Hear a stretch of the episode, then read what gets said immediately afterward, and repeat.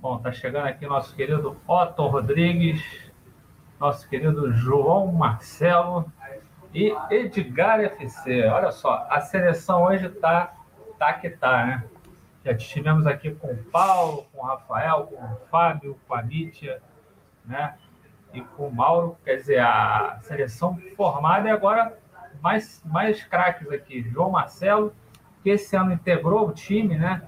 Chegou com a gente aí a fazer vários pré-jogos, né? Tá com a gente aí, boa noite. Claudinha chegando também agora, boa noite. Edgar FC, que, pô, esse ano cara, foi o nosso salvador e muitas das vezes a gente teve alguns probleminhas, o Edgar foi lá e sempre presente, cobrindo a gente. E, evidentemente, também com o campo com o Edgar, também, sucesso aí do nosso cantinho. E o Otto Rodrigues, que, pô, fazendo sempre os pós-jogos, que eu, cara, é, eu digo que fazer o pré-jogo é uma alegria. Fazer o pré-jogo, a gente fica empolgado, a gente tem a esperança, né? A gente acha que, pô, não, hoje vai, hoje não vai dar, não vai dar ruim, mas aí quando dá ruim, quem tem que fazer o pós-jogo, né? Então, por isso, hoje é dia de agradecimento, mais agradecimento para o nosso Otto, que descascou muito, o Edgar também participou bastante, Claudinho já chegou a fazer uns, é, eu também cheguei a fazer alguns, mas o Otto foi é, bem recorrente, e também o nosso querido Fábio, que foi agora na, primeira parte também, fez muito pós-jogo com o Otto. Bom, gente, eu fiz aqui a primeira parte falando sobre o resumo. Primeiramente, eu vou.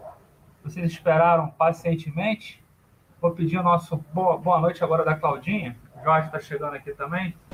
Jorge, Jorge, Jorge, tem que agradecer muito, muito pré-jogo, né? Muita força aí apresentando o nosso pré-jogo. Claudinha, sua boa noite aí. Meu querido Marcelo, boa noite para você, Edgar, Otton, João Marcelo, Jorge. Tantos encontros ao longo do ano, né, Marcelo? É uma tem um sentimento aí, né? Tem um sentimento de enfim, sentimento de irmandade, né, fechando o ano. E queria te agradecer o, o convite. É, é uma, uma noite de gala, né? Já, já passaram vocês têm visto aí, as mesas são assim, um, um, um, desfile de, de, de, competência, de conhecimento sobre o Fluminense. E é um prazer, Marcelo. Queria muito agradecer, agradecer o convite que você fez, mas queria te dizer uma coisa de, de início. Eu fui poupada do, dos pós-jogos e eu queria agradecer muito. Queria agradecer muito. Eu acho que eu fiz um ou dois três, talvez, sei lá, nem, nem me lembro quais, mas em todos, sem exceção, além de ouvir, porque essa é uma outra coisa, desde que, que, que a gente começou esse ano e o Mauro narrando os jogos do Fluminense, em praticamente 90% dos jogos eu vi a imagem do a imagem da TV e a narração do, do, do Mauro, né? Porque me sinto em casa, porque tem uma, tem uma proximidade muito grande e, e porque acho um grande profissional. Mas depois eu sempre ia pensando assim, sempre ia deitar com muita dó de quem estava fazendo pós-jogo, porque não foi um ano fácil. Então eu queria te agradecer. Me, pode me poupar no próximo ano, dependendo do que aconteça, eu, eu, eu posso, posso ficar poupado. Prazer demais estar com vocês aqui, meninos. Eu vou te dizer que não foi poupado, não, foi uma série de coincidências, né? Acabou que você não podia e tal, e acabou que, que aconteceu. Mas é realmente, é como eu falei antes, fazer o pós-jogo é, em jogos do Fluminense realmente é complicado. Bom, gente, eu vou pedir um pouco de desculpa agora, porque chegou o caminhão aqui para recolher troço aqui, tá um barulho. Eu vou até fechar aqui. Dá boa noite para o nosso Edgar FC, né? Considerações iniciais aí para esse balanço final, última live do ano. Bom, boa noite. Boa noite a todos que estão aqui na mesa. Estou sem áudio? Não, né?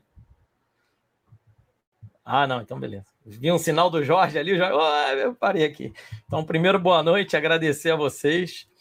É... agradecer a galera que está com a gente, que seguiu com a gente o ano inteiro, que vai seguir para o ano que vem, sem dúvida nenhuma.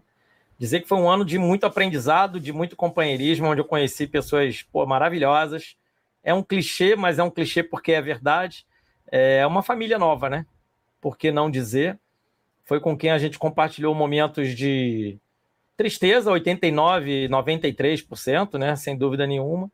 E quando teve algum outro momento de alívio, eu nem vou chamar de alegria, porque não consigo ficar alegre com esse tipo de Fluminense, mas quando a gente teve algum alívio era com vocês e com essa galera e com outros que passaram por aqui, outros que vão chegar, que a gente trocou. Trocou figurinha, trocou experiência, trocou ideia, aprendeu, desaprendeu, ficou bravo um com o outro, mas depois reatou, porque é assim que se constrói né? um, um, um coletivo e um raciocínio coletivo. Então, dizer que é um grupo muito maravilhoso, muito seleto. E assim, meu resumo, resumo, resumo, resumo é de um Fluminense que vem tentando ser menos pior do que outros anos. Isso já ficou até configurado após duas temporadas, né? Haverá muita gente a dizer que, é, dados os anos de desgraça que nós tivemos de 2013 até aqui, os últimos dois anos foram ok, né? Então, por isso a gente tem de estar feliz mas me perdoem, às vezes o meu azedume aqui, a minha chatice, e às vezes parecer até um pouco é, é, é, do contra, mas é que eu sinto falta de um Fluminense que me deixa feliz, que me deixa com vontade de, terminado uma partida, já querer ver o próximo jogo. E eu queria voltar a sentir essa sensação. E, e, quando o Fluminense fez alguma apresentação decente nesse ano, eu ficava temendo pelo próximo jogo. Então eu não quero mais esse sentimento. Com, com, com, é, assim, queria compartilhar isso já de cara com os amigos. É isso, Marcelo. Acho que tem. Vamos rodar aí, que daqui a pouco eu sei que você tem preparado para a gente mais, mais armadilhas aí, mas vamos, vamos junto. que isso. Bom, Edgar, eu vou passar agora para o nosso João Marcelo, né, que integrou aí nosso pré-jogo, participou também de algumas transmissões. Nosso boa noite do João Marcelo. Tudo bem, João? Tudo bem, boa noite. Estão me ouvindo? Estou sim. Beleza. Não, queria agradecer primeiramente, né, é, o convite por ter participado aí de alguns jo jogos, né, de, não, alguns jogos não, dos pré, alguns pré-jogos, né, que tiveram, que eu participei, participei de um pós-jogo, é, não achei a derrota, foi derrota contra o Juventude, se eu não me engano, foi difícil de fazer, porque você tá puto, tá cansado. Foi dia de semana ainda, para piorar, né? Não lembro direito, mas acho que foi. Então, mas é sempre muito difícil, né? Uma derrota e tal, um pós-jogo. E, mas, assim, foi muito bom para mim, para poder, poder assim, compartilhar as conversas, né, as ideias com vocês, na concordância, na discordância e tal. É, foi muito importante para mim participar uma válvula de escape, né? foi muito bom, foi muito prazeroso, assim, apesar dos, né, a gente vai falar ao longo do, do programa aí os problemas que a gente teve, né, dentro de campo, mas foi muito prazeroso as conversas, né, no próprio grupo também, lá no WhatsApp, então tenho muito que agradecer a todos vocês pelo convite. Beleza, João, a gente que agradece aí, você veio somar, agregar muito aqui com nossa equipe, esperamos ter você, né, mais com a gente no ano que vem, nos jogos, que vai ter uma temporada bem agitada, né, mais uma vez. E com certeza o seu reforço vai ser bastante bem-vindo aqui no nosso cantinho, no nosso panorama tricolor. Otton Rodrigues, nosso Otton. Nosso Otton, Rodrigues Otton. Tudo bem, Otton? Também encarou bastante pós-jogos, né? Tudo bom, boa noite. Boa noite a todos. Boa noite a quem está nos assistindo, prestigiando o panorama. Eu só tenho a agradecer, né? Só tenho a agradecer, em, especial ao, ao Paulo, a você, Diniz, a todos, em geral também, devo esse agradecimento pelo aprendizado, pela oportunidade. Eu me considero um aficionado, né? aficionado no sentido de um entusiasta, um amador entusiasta. Né? Num, não tenho conhecimento técnico, como a equipe do Panorama tem, é, como, por exemplo, Edgar tem, isso daí é, é, é, explícito, eu acredito que não tenha ninguém que vai dizer o contrário, porque Edgar tem esse conhecimento técnico, não tem esse conhecimento histórico, como tem Gonzales, como tem Paulo, que inclusive é escritor, tem 33 livros escritos, é, vive, viveu e tenho certeza que viverá essa história do Fluminense a fundo, de perto, escrevendo livros, colunas, é, participando de programas como convidado. E eu entrei nesse meio a convite e sou muito agradecido, porque não foi assim um convite é, não desprestigiando os demais, mas é, foi um imenso convite, porque o panorama é, como eu disse, o panorama ele parte é, de uma equipe de autoconhecimento, de conhecimento técnico. E além de conhecimento técnico, ele parte de uma equipe que é comandada por um escritor que vivencia o Fluminense e é um historiador do Fluminense, não só o Paulo, Gonzalez, o próprio professor, também Duque. Então, quer dizer, participar desse meio, receber esse convite que partiu da sua pessoa, Diniz, só me causa alegria, só me causa satisfação e eu só tenho a agradecer, porque é um entusiasta, um amador que recebeu esse convite porque teve também, acredito eu, é, esse voto de confiança. Então é isso daí, tem que ser levado muito em consideração e eu acredito que eu devo sim esses agradecimentos a todos, no geral, e principalmente também pelos aprendizados, ouvindo é, todos, é, lendo é, comentários, aprendendo, lendo livros e assim por diante. É um imenso prazer e meus agradecimentos, eternos agradecimentos a todos. E isso, inicialmente, o que eu tenho a dizer. Falou, meu, meu querido Otto. A gente que agradece mais uma vez, que a gente, se está aqui no panorama, no cantinho, porque tem, tem que falar, tem que dizer. Né? Aqui é realmente, como você falou, é a nata, né? não querendo desmerecer os demais, né? tem muita gente boa por aí mas aqui a gente faz um negócio sério, com credibilidade, e aqui tem que falar, a gente fala, a gente não fala o que, não existe, a gente fala o que realmente está aí tangível e todo mundo está vendo. Jorge Corpas, nosso Jorjão, aí, companheiro, velho de guerra. Tudo bem, Jorge? Boa noite.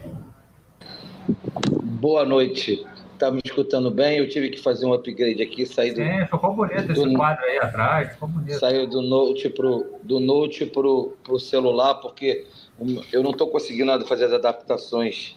De, é, acho que foi uma, uma, um programa de quinta-feira e desnorteou tudo aqui, não sei o que som, Jorge. Aí, tá sem som, né? E aí, Jorge, agora alô? substituiu o Rafael. Alô? Agora voltou. Beleza? Tá bom, tá, tá bom som. Normal, tá bem, tá um volume tá bom. bom Agora ficou legal, ficou legal. Então é isso aí, estamos aí para ajudar, família Panorama, família Cantinho. E um ano triste, né? Um ano cansativo. Eu estou na mesma vibe do, do Edgar. Graças a Deus o ano acabou e parece que a gente vai ter um mês de descanso, pelo menos. Porque a toada do ano que vem vai ser a mesma coisa, né? pelo aquelas contratações que vem aí, a gente está vendo que a gente vai ficar cansado de novo. Mas é isso, ser tricolor não é fácil, não. É sofrimento o tempo inteiro. É jogo ruim há muito tempo, eu não vejo o Fluminense jogando bem. Então, cara, é esperar que, que ventos melhores batam nas laranjeiras e mude esse, esse processo, mas que não é para o ano que vem, pelo jeito da, do andar da carruagem. Cansado, muito cansado de Fluminense. Graças a Deus tem a família para bater papo e conversar. Porque sem a família Panorama, a família Cantinho, realmente ser muito mais intragável aturar o Fluminense. Mas graças a Deus a galera tá junto aí. Tá certo, Jorge. É, a gente, deixa eu passar só os amigos aqui, dar um, só um alô para eles. O Davi Rex mandou só uma, aparição ali. O nosso Beto Santana, boa noite, amigos tricolores. Nélio Simões, boa noite, saudações Correio Ruhu, tá animado nosso Nélio Simões. Aqui o Ashley Rey, né, tá no YouTube, botou ali um gol, não entendi muito bem, mas tudo bem, Ashley Rey tá valendo. E o nosso Paulo Roberto Ander falando abafan, alá, Conde, né? então, Claudinha, e aí? Vamos começar contigo. A questão agora é o resumo. Eu vou pedir para vocês um resumo do ano e eu, claro, eu vou, eu vou, a partir de que cada um vai falando, eu vou direcionando mais ou menos para os assuntos esse é o resumo do ano de 2021, né? A gente, como eu falei na outra, na outra turma, a gente passou um ano de 2021, a temporada de 2020 entrou pela temporada de 2021, né? Então a gente teve o Campeonato Brasileiro de 2020 entrando até fevereiro, a gente já iniciou, né, o Carioca, já depois já Libertadores em cima e Brasileiro de 2021 logo em seguida, quer dizer, foi uma loucura a gente parou agora, né? Com o último jogo contra a Chapecoense, mas um ritmo alucinante. Quer dizer, mas o Fluminense, nesse tudo aí, como se comportou, como você viu, né? A gente mais ou menos é, tem uma. Praticamente todo mundo é, é, é, unânime dizer que o Fluminense não jogou bem, mas o que você viu mais além disso? O Marcelo, eu vou me permitir não dissociar o Fluminense da minha vida pessoal, até porque a gente não consegue, né? Não dá. É, primeiro que faz parte da, da cultura torcer para o futebol no Brasil, em vários lugares do mundo. Segundo que tem relações afetivas associadas, né? Quando a gente escolhe um time de futebol para torcer, vem sempre alguma, alguma história afetiva associada. Esse foi um ano dificílimo, assim, 2021, e aí não só do Fluminense, né? Eu já adianto que eu acho que não foi um ano fácil.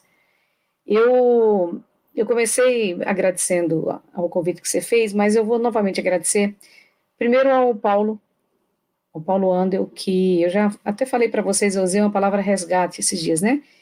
O Paulo me resgatou esse, esse ano. Eu comecei o ano perdendo minha mãe para a pandemia. Minha mãe faleceu dia 11 de fevereiro de 2021.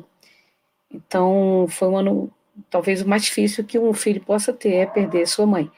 E além da pandemia, além de tudo, eu tive mudanças é, importantes na vida profissional, eu optei por mudanças importantes, eu, eu me desvencilhei de alguns compromissos na vida profissional, e as coisas foram, foram enfim, foram, foram indo. E, e veio o convite do Paulo para compor a equipe do Panorama. E depois, ao longo do ano, veio o teu convite também, Marcelo, para compor a equipe do Cantinho. E eu, eu faço coro à fala de, de todos vocês. É, além de um resgate pessoal, além de um resgate é, emocional, né, um, a gente acabou encontrando um grupo que diverge, né, João Marcelo, que concorda, né, Otton? Quantas vezes o Otton, aliás, daqui a pouco eu vou escolher algumas figuras, assim, do ano, e lembrei do Otton na hora de escolher, aí a gente conversa depois. Quantas vezes a gente discorda, quantas vezes a gente concorda, né? quantas vezes a gente coloca no, nossos pontos de vista e, e, e, às vezes são díspares. Mas é um, um grupo seleto, um grupo maduro, um grupo antenado, um grupo que pensa, um grupo que fala e um grupo que tem muita independência na, naquilo que faz. Então, primeiro, só reforçar esse, esse agradecimento a, ao Paulo e depois a você, Marcelo.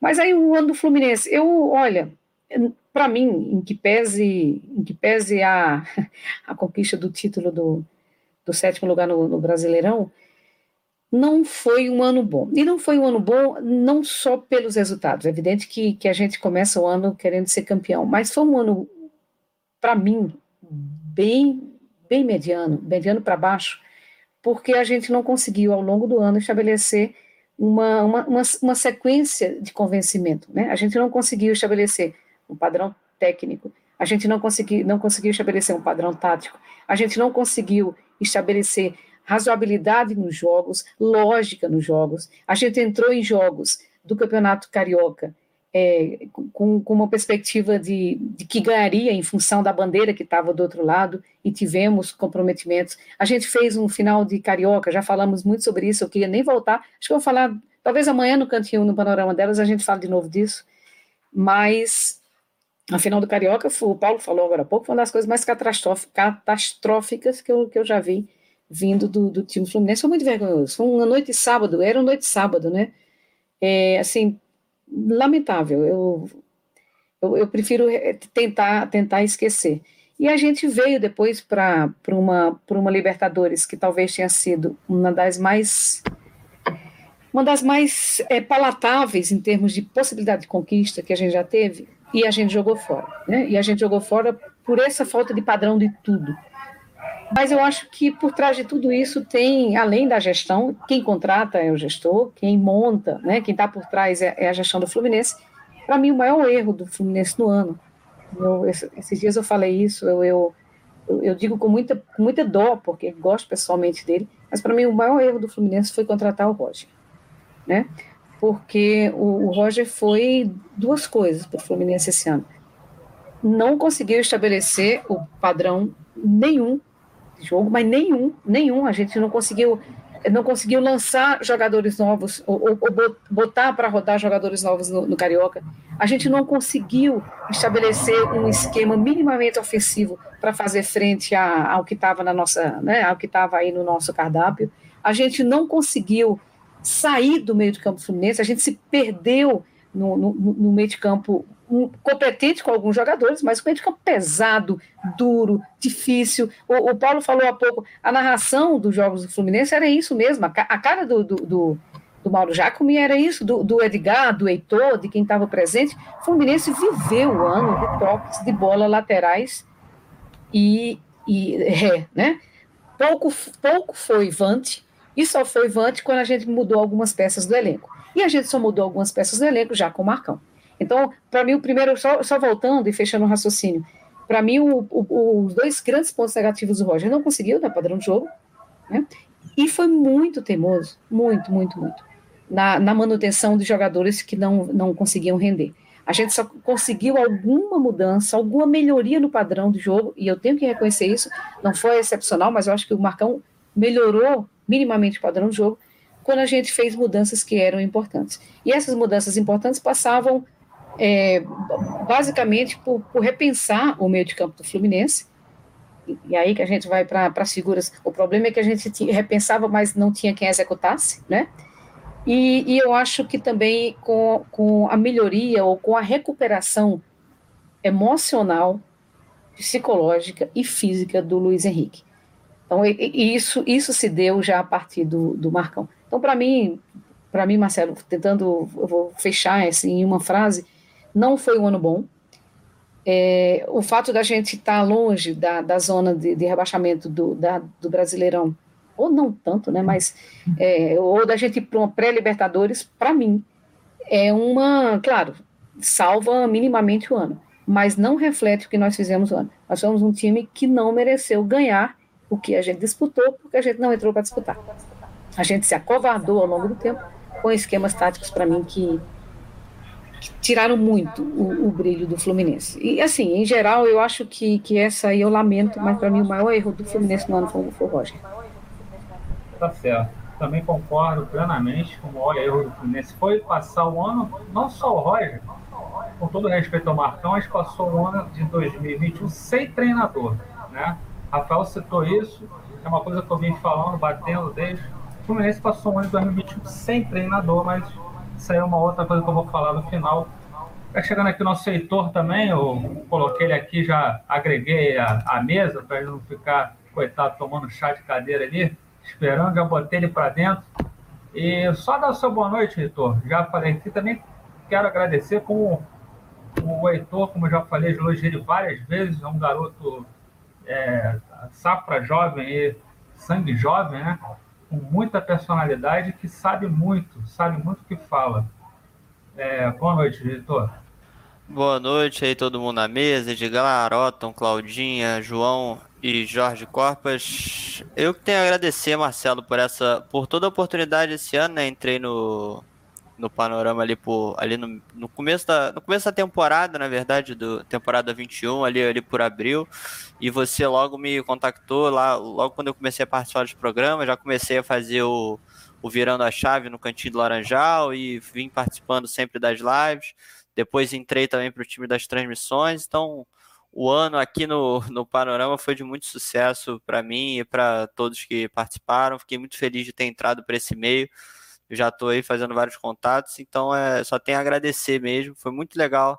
Esse ano, por mais que o Fluminense não tenha ajudado dentro de campo, na maioria do tempo. A gente sabe que, por mais que esse, momento, esse ano teve, né? A gente sentiu bons momentos, mas no geral, mais um ano sem títulos, mas enfim. Esqueci meu, meu boa noite inicial aí, ainda vamos falar muito. Então, vamos passando aí. Beleza, Heitor. É, Edgar, eu falei com, com a Claudinha só a respeito do ano e tal. E agora eu quero saber de você. Você que é o cara das táticas, né? Você é o cara que, que, que manja ali dos Paranauê, da, das opções técnicas, né? Táticas. E aí, como é que você viu esse ano? Eu sei mais ou menos o que você pensa, mas eu queria que você expusesse isso para a galera que está aí assistindo, né? Nossa, nosso balanço. Justamente fazer esse balanço, né? A gente teve um ano, como falei, com muitas competições. É, a Libertadores, que era grande é, atração, vamos dizer assim, grande esperança, a gente não foi eliminado por uma equipe mais fraca que a gente. Né? A gente, a gente ficou com aquela sensação que a gente poderia, mesmo com toda a dificuldade, ter ido mais longe. É, e a Copa do Brasil foi aquilo, né? Chegamos contra o Galo, né? Que esse ano é uma equipe que essa é a equipe a ser batida, né? E teve aquela final bizarra do Carioca. Quero saber de você o resumo, né? Desse campeonato brasileiro. Mais ou menos já adiantei até o meu resumo aqui essa fala com vocês. Então, Marcelo, eu vou aproveitar que a Cláudia citou na questão da vida pessoal. Foi um ano realmente muito intenso para mim, sendo bem honesto. E além de eu não desconectar essa temporada do Fluminense com a minha vida pessoal, eu não consigo desconectar da temporada 2020 e da pandemia, que aí é um problema mundial. Eu acho que todos nós, né, temos essa licença de algum modo, porque foram foram meses aí, para não dizer dois anos, foram meses muito tensos, muito pesados, né? E tem sido ainda, né? Não dá para a gente achar que as coisas já se foram. E sem dúvida nenhuma no futebol, no Fluminense, na nossa vida. E a exemplo da Cláudia, eu não perdi meu pai para a Covid, mas perdi ele no meio de uma pandemia, naquele momento em que a gente se evitava, né? Tá indo para lá, tá indo para cá, e eu sempre, toda semana a gente se via, batia um bom papo sobre o Fluminense, quase sempre de muita lástima, de muita reclamação. Eu já tenho sentido falta disso, porque se vocês acham que eu sou chato, é porque vocês não conheceram meu pai. O meu pai não admitiu o Fluminense jogar no campo de defesa, só para vocês entenderem o nível de exigência. Meu pai nasceu naquele Fluminense da década de 60 e depois da máquina. Foi esse Fluminense que meu pai viu. Um Fluminense que não queria ficar sem a bola e tanto pouco ficar no campo de defesa. E eu não vi esse Fluminense, mas eu aprendi esse Fluminense, né? Eu recebi no, no, no, quase uma transfusão de sangue via DNA esse fluminensismo, né? Para brincar com a palavra que a molecada hoje usa. E, e, eu, vou, eu, vou, eu vou mais além, Marcelo, porque é algo que está me incomodando e acho que a gente precisa falar, né? Essa moçada que está se manifestando hoje na internet, que supostamente foi ao Maracanã vibrar por um, por um sétimo lugar, essa moçada nasceu num Fluminense campeão, vitorioso, de 2007 a 2012. É, eu não estou conseguindo fechar né, os, os eletrodos aqui no meu cérebro, não estão conseguindo atinar o que está acontecendo. Eu acho que o Paulo tem essa angústia muito grande. Eu, que sou um leitor do Paulo antes de eu ser amigo dele, eu já percebi essa angústia na escrita dele. E eu percebia isso na, na, na, na história que meu pai me passava. E eu, e eu, assim, é muito duro, né? Embora a gente está em dois anos em que o Fluminense está melhor do que os últimos nove, em tese, por estar tá chegando na Libertadores, eu não consigo enxergar dessa forma, eu peço perdão. Eu vejo um Fluminense andando para trás e eu vou justificar.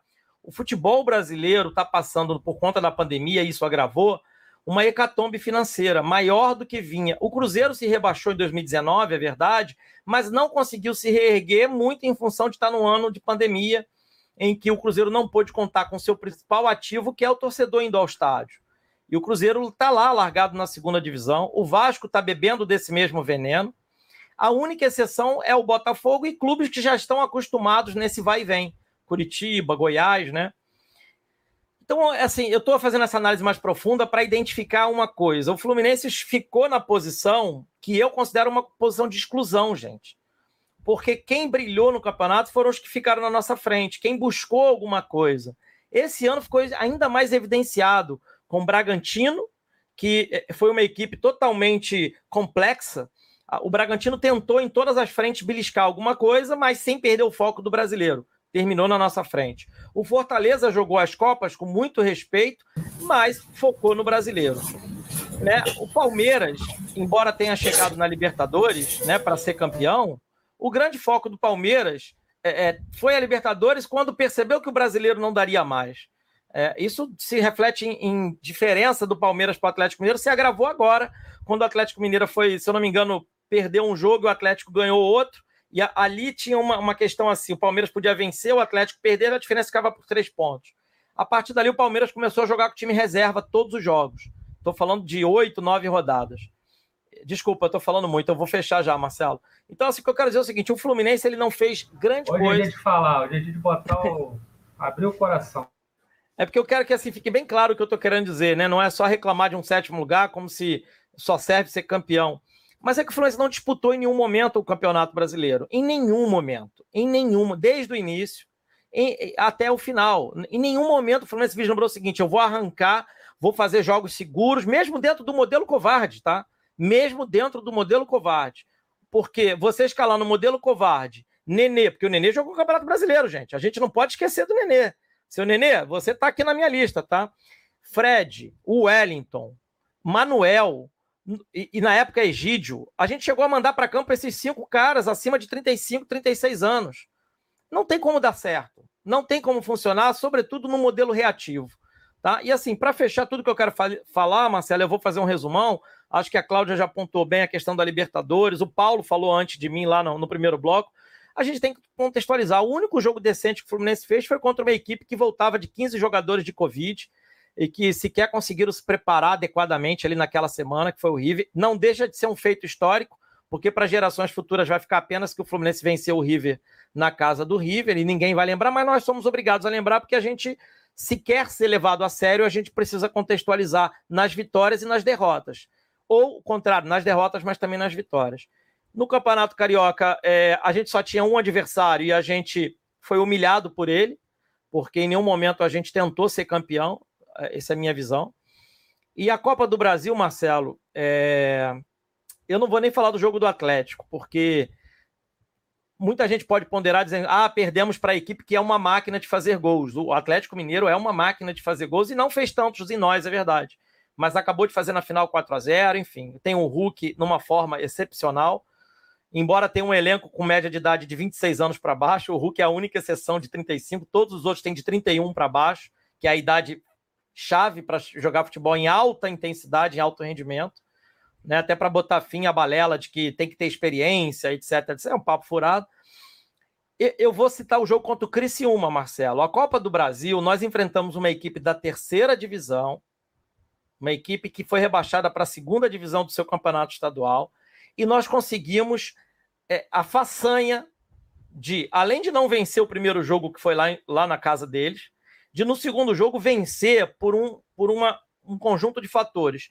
Eu determinei que é a distância física de uma equipe de Série A para uma equipe de Série C. Ficou evidente no segundo jogo. Aliás, o Criciúma, para poupar jogadores para nos enfrentar, jogou com o time reserva no, meio de, é, no final de semana na Série C. Aí foi jogar contra nós, tentar, e no segundo tempo eles desmoronaram fisicamente. E eles demoraram dois jogos na Série C, porque eu acompanhei, né, por uma questão pessoal, eu sou muito viciado nessas coisas. O, o Criciúma teve dificuldade física, jogadores lesionados que demoraram muito a voltar. E nós tivemos uma dificuldade imensa contra essa equipe. Então, assim, o Fluminense não tinha condições, pegando esse monstruário, de disputar nada. E para mim, Marcelo, depois você vai perguntar quem é o pior, mas eu vou deixar poupado para lá. Então, para mim, foi um ano de muito estresse, de muita coisa jogada no lixo, muita coisa não para repensar, mas muita coisa para pensar que a gente fez de errado esse ano. Para mim, tudo errado, Marcelo. E um sétimo lugar é quase que um prêmio de consolação, uma bala soft, né? Que no final a gente pode se engasgar, porque tem uma pré duríssima pela frente, um prêmio de consolação nefasto, que é uma pré-Libertadores, que com certeza será duríssima. Desculpa, eu vou tentar ser otimista ali para frente. é, opinião cada cada cabeça aqui pensa de uma maneira, por isso que a gente está expondo aqui a opinião de cada um, do que foi o ano. Todos aqui participaram da, da, dessa campanha também e tem direito hoje né, de opinar, ou fique calado para sempre. Né? Hoje é o dia de falar, botar para fora, de botou. Tem gente que é mais assim, mais otimista, eu, eu, eu já sou mais assim da, da, da turma do Edgar, eu fico mais né, um pé atrás, mas enfim, é, o Fluminense, o Edgar lembrou um jogo muito importante do Criciúma, foi um jogo irritante. Aquela derrota de 2 a 1 foi gerou até um vídeo meu de 12 minutos espinafrando todo mundo, né? Eu fiquei marara, vontade de jogar tudo pro alto, mas é aquela coisa de torcedor, né? A gente também, às vezes, a gente tenta fazer uma coisa racional, a gente pô, a gente também é torcedor, o coração fala alto. Às vezes a gente sai um pouco do. Aquele jogo me tirou do sério realmente. Porque perder para uma equipe de Série C como o Criciúma foi terrível. E essa questão da, do sétimo lugar, a gente uh, já falou na, na, na, parte anterior, o Fluminense só ficou em sétimo e foi para a Libertadores porque houve um monte de gente que foi campeã aí, né, sul-americana e tal, aí herdou essa vaga aí de sétimo lugar, porque o certo são os seis primeiros. Né? O Fluminense ainda tem isso, ainda ficou em sétimo lugar para pegar pré-Libertadores ainda. Bom, eu vou Maurício está chegando aqui também para complementar nossa mesa. Antes disso, o Paulo Roberto falando que o Conde Francisco da Zanzibar aguarda ansiosamente a entrada do Pupilo Overlac Júnior. O Overlac hoje não pôde comparecer, ele teve um evento hoje, não pode comparecer, então ele não estará com a gente, uma pena. O Conde vai ficar triste, vai até largar a live. Nosso Jader, muito bom programa. Boa noite, Jader. Fluminense, por não ter uma gestão seria chegamos longe em dois anos. Era para brigar, para não cair, se fizesse as vontades do presidente. Aí o Jader falando com o Abel, pegando o time do começo do ano. Ele vai conseguir alguns campeonatos. O Rodinei, Ricardo Goulart, Oscar vai, vão ser grandes contratações. Hoje vejo o Fred muito útil para esse time vai ser montado. Temos aqui um, uma audiência internacional, o nosso Jay Harper, né, mandou no, no Vastec ali, não sei o que é esse, base de tech Paulo Roberto falando que se o Heitor jogasse no Fluminense, já iam querer negociar ele para ontem. Verdade, só que aqui ele joga no panorama, no, no cantinho, e o passe dele é bem caro. Araújo Filho, só Cuiabá tricolor. Abraço pro pessoal de Cuiabá. Nani não. Ah, tá dizendo que o Nani português foi oferecido aí, eu não sei também essas especulações de final de ano, é cada uma que aparece. Júlio César Augustinelli, boa noite. Fluminense promete 2022, excelentes contratações. Nosso Júlio César está animado aí com as contratações. o nosso Jade Edgar tinha apenas tinha pelo menos quatro jogadores com mais de 32 anos no Galo. É, num elenco completo, né? É, é até pouco, pouca gente, né? O Hulk é ultrapassa 35 anos, é o único titular que ultrapassa os 30 anos ali. Bom, gente, eu vou dar aqui uma boa noite para o Maurício. O Maurício chegou aí também, pacientemente. Daqui a pouco vou passar para os demais também essa questão do resumo. Claudinha já fez a dela, Edgar também. Boa noite, Maurício. Boa noite com a galera aí tricolor. Boa noite, rapaziada. Enfim, é, enfim, o ano acabou. Enfim, estamos aqui aliviados aí com que poderia ter sido pior, né? Enfim, acho que a expectativa de todos é que poderia ter sido uma coisa bem abaixo do que acabou sendo, enfim, dentro do que o, do que o Fluminense apresentou e do que o Fluminense desempenhou fora das quatro linhas, era para ter sido uma tragédia bem maior. Enfim, não que isso que, que aconteceu tenha sido algo que, que glorifique a história do clube, mas enfim, foi, foi acabou sendo sendo até positivo em relação ao que a gente esperava, né? Acho que o ano estava prometendo algo bem pior. Mas, enfim, vamos aí, tô, tô aí para a gente conversar então sobre esse, essas expectativas para o próximo ano e vamos em frente. Beleza. Nosso Otton está pensativo, ele está ali pensando como é que, onde vai encaixar ali o Felipe Melo, ele está ali sonhando, né? Como é que eu vou botar o Felipe Melo? Ele sonha até com o Guerreiro, né? O Guerreiro no ataque e tal. E aí, Otton, do ano de 2021, como é que você vê esse ano de 2021 e essas projeções de contratações para 2022 aí? Bota tudo no pacote aí para gente. Bom, Marcelo, é, 2021 não foi um ano bom para o Fluminense, mas não foi um ano bom para o Fluminense como um todo, e principalmente é por uma falta de planejamento que traduz uma falta de profissionalismo por parte da diretoria. A gente já começa que o diretor de futebol não se pronuncia, não aparece. Nunca ninguém viu ele é, com a camisa do Fluminense se pronunciando, falando de contratações, falando de planejamento. A gente não, não sabe a real situação do vice-presidente, que não sabe se ele se afastou, não sabe se ele foi afastado, a gente não sabe também o porquê retorna, o porquê não retorna. É, e aí, já começando assim, que é a base de um clube, assim como a base de uma empresa é uma diretoria e, e que não está ocorrendo um entendimento, já está demonstrando que não tem um profissionalismo, porque é, esses pequenos detalhes já é, é, refletem uma falta de profissionalismo. E na sequência vem um elenco, que também é um elenco com uma série de perguntas e de dúvidas, como, por exemplo, por que pagar 8 milhões para Caio Paulista? Sendo que notoriamente a gente vê, e acredito que não encontrei, pelo menos até agora, até esse momento, não encontrei um torcedor que fale, não, Caio Paulista é um bom jogador. Então, 8 milhões num jogador desse é, não dá continuidade aos jogadores, é contrata para ficar no banco e quando joga, joga 10 minutos.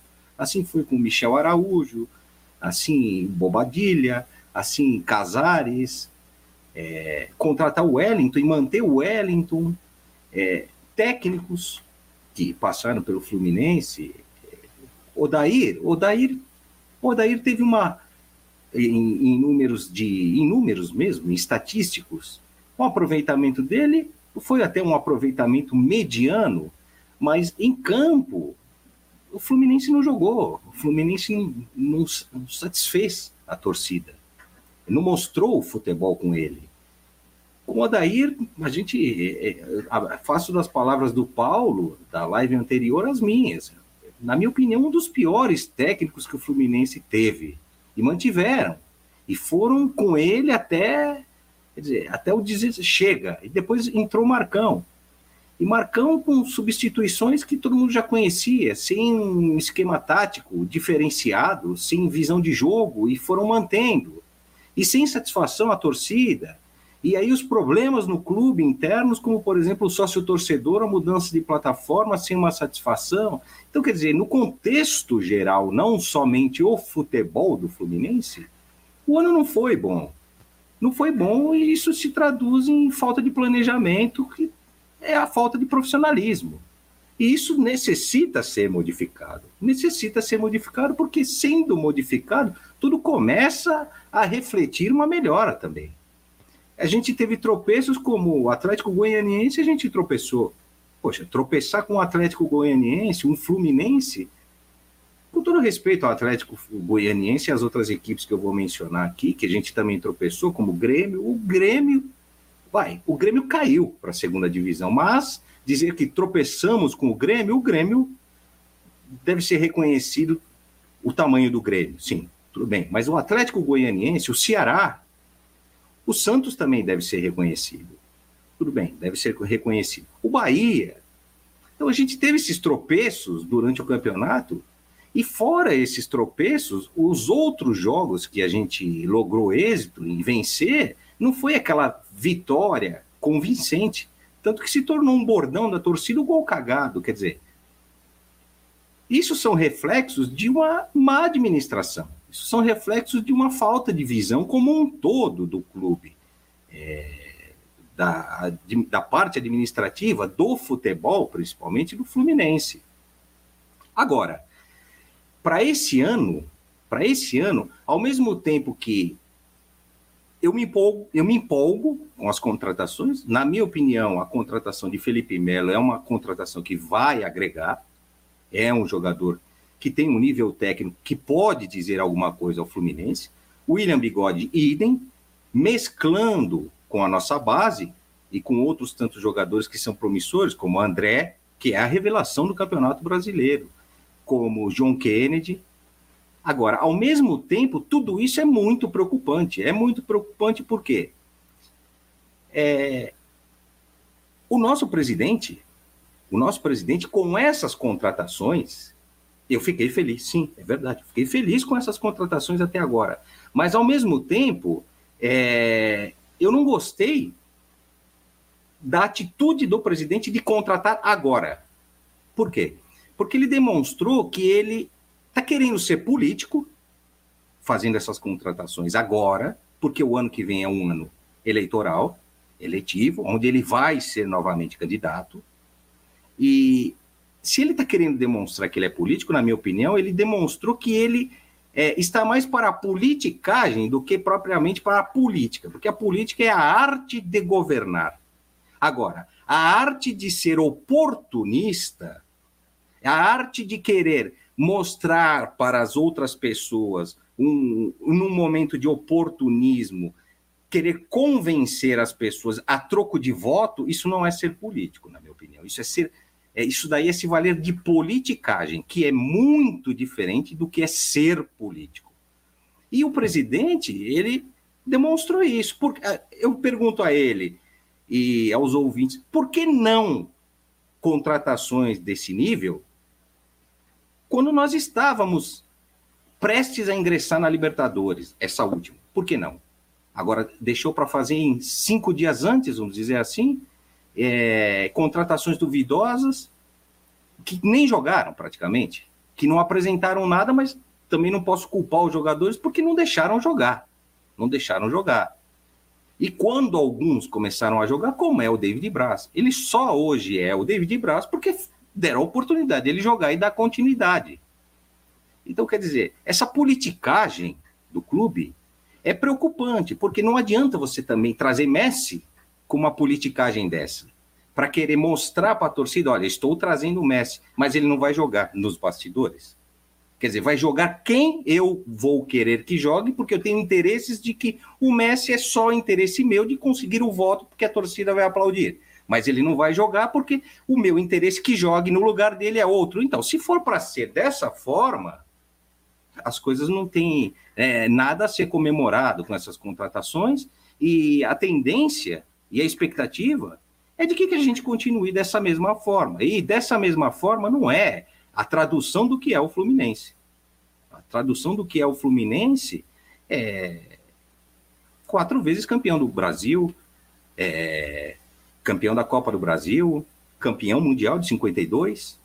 Esse é o Fluminense. Além do que, é, não é só o futebol. O Fluminense não se resume a futebol. O Fluminense se resume a toda uma parte histórica desde 1902. É, a parte histórica da criação do futebol, a parte histórica do pioneiro em como, como bem ensinou o professor Felipe Duque. Isso que eu vou falar agora, eu aprendi com ele. É, o Fluminense foi o pioneiro no futebol numa época em que o futebol era acompanhado por mulheres, aonde o esporte principal do período, de um período é, positivista, de uma burguesia positivista, que tem diferença também disso. Por isso que a gente leva essa pecha, né? Que muitos dizem é, de que o Fluminense é um clube de elite, um clube de cartolas, um clube é, da burguesia, sim, mas positivista. E tem muita, muita diferença em dizer que há uma burguesia positivista do que é uma burguesia. Uma burguesia positivista busca o progresso, busca interação, busca partes históricas e busca agregar na sociedade. E esse é o Fluminense. Sim, é de uma burguesia positivista, mas não uma burguesia. Então, é, é uma parte histórica. O Fluminense ele é o pioneiro no futebol quando ninguém acompanhava o futebol, somente mulheres, era um esporte de mulheres. E o esporte principal dos homens era a canoagem. Era a canoagem. O Fluminense apostou no futebol e o Fluminense apostou no futebol, então nós somos o pioneiro. Então, desconsiderar, é fazendo politicagens com o clube, é desconsiderar toda essa parte histórica, é pisotear toda uma história é, do futebol brasileiro, da seleção brasileira com Laranjeiras, é, do patrimônio histórico e material cultural que é as Laranjeiras, é, da visita do Papa, para as pessoas religiosas, que isso tem importância também, dizer que o Papa pisou ali, da porta que tem no Fluminense, o Fluminense tem uma porta onde não somente passou o Papa, mas como também é uma porta que tem uma conotação toda política da, da era é, Vargas e tudo mais, onde queriam invadir ali o palácio do governo ao lado do Fluminense e aquela porta estava fechada e por isso não conseguiram invadir e por isso não houve um golpe. Então, quer dizer, o Fluminense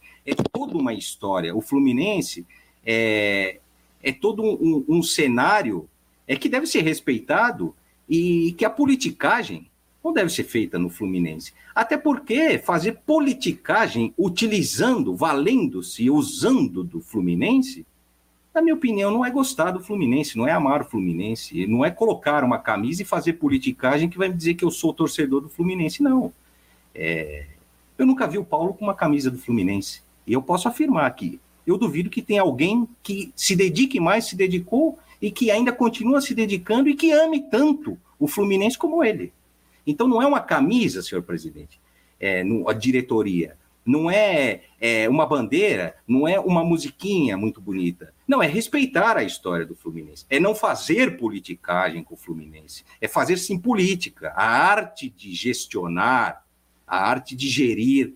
Isso é, é demonstrar que ama o Fluminense. Então, as contratações que vieram agora, se for para continuar com politicagem, é melhor continuar dessa forma, porque aí é dinheiro indo para o ralo.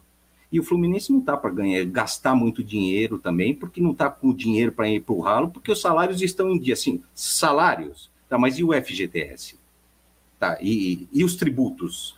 E as ações trabalhistas? Está tudo em dia? Eu não sei. Estou perguntando. Então, tudo isso é um pacote de gestão, é um pacote de administração. E, e em torno disso tudo, tem que ter política. Política, não politicagem. Tem que ter respeito. E tem que ter visão. Agora, é o que eu disse, é o que eu espero para 2022, que essas contratações e outras tantas que venham, venham, mas num pacote com intenções de política, de gerir, de gestionar, com a intenção de é, colocar o Fluminense novamente ali, naquele cenário, da onde ele nunca saiu, mas que muitos acreditam que o Fluminense saiu mas ele nunca saiu, porque o Fluminense nunca deixou de ser grande, gigante, inclusive, enorme, como disse é... Nelson Rodrigues.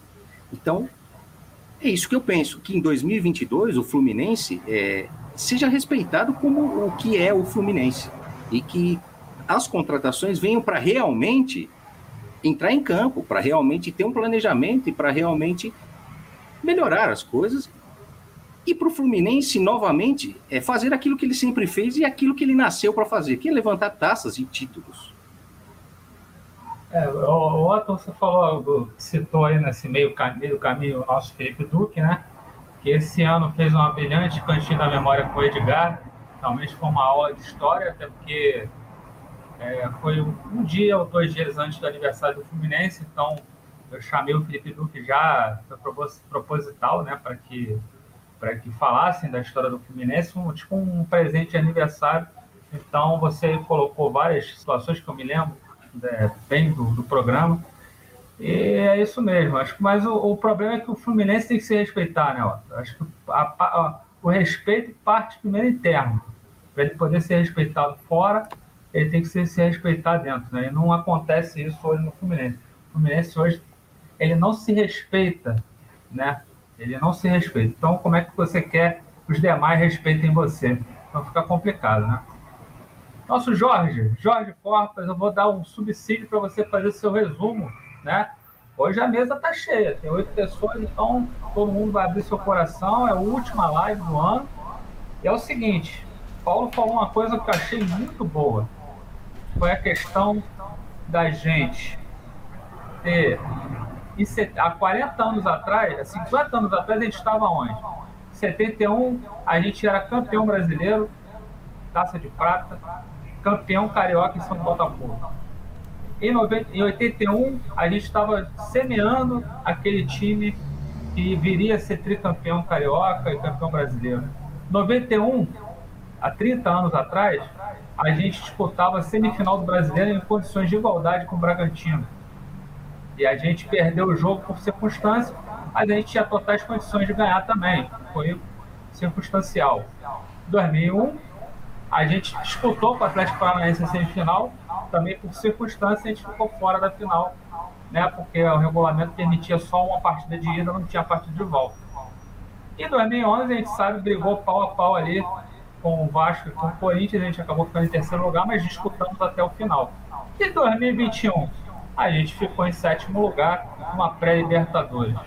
Eu narrei isso tudo aí porque eu sei que você acompanhou mais ou menos isso tudo aí que aconteceu E eu queria que você, dentro dessa análise aí que eu fiz, falasse sobre o ano de 2001 do Fluminense.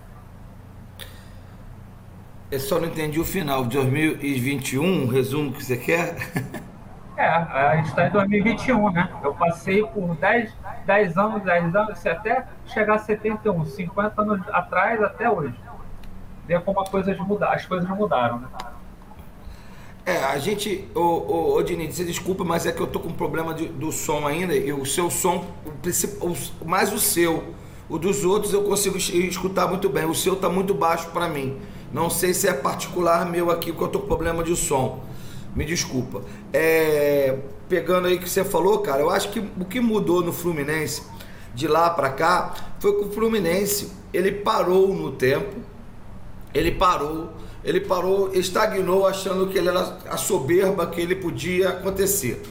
Na verdade, é, ao longo dos anos e, e principalmente nessa última década, o Fluminense aí mesmo que ele não só estava estacionado, mas como ele afundou. E afundou por pensamento das pessoas que comandam o clube. Então o Fluminense perdeu uma coisa chamada DNA. Eu já vim falando, já falei isso em outros programas, inclusive. O Fluminense não tem mais o DNA tricolor. Por que, que eu estou falando que não tem mais, Genis?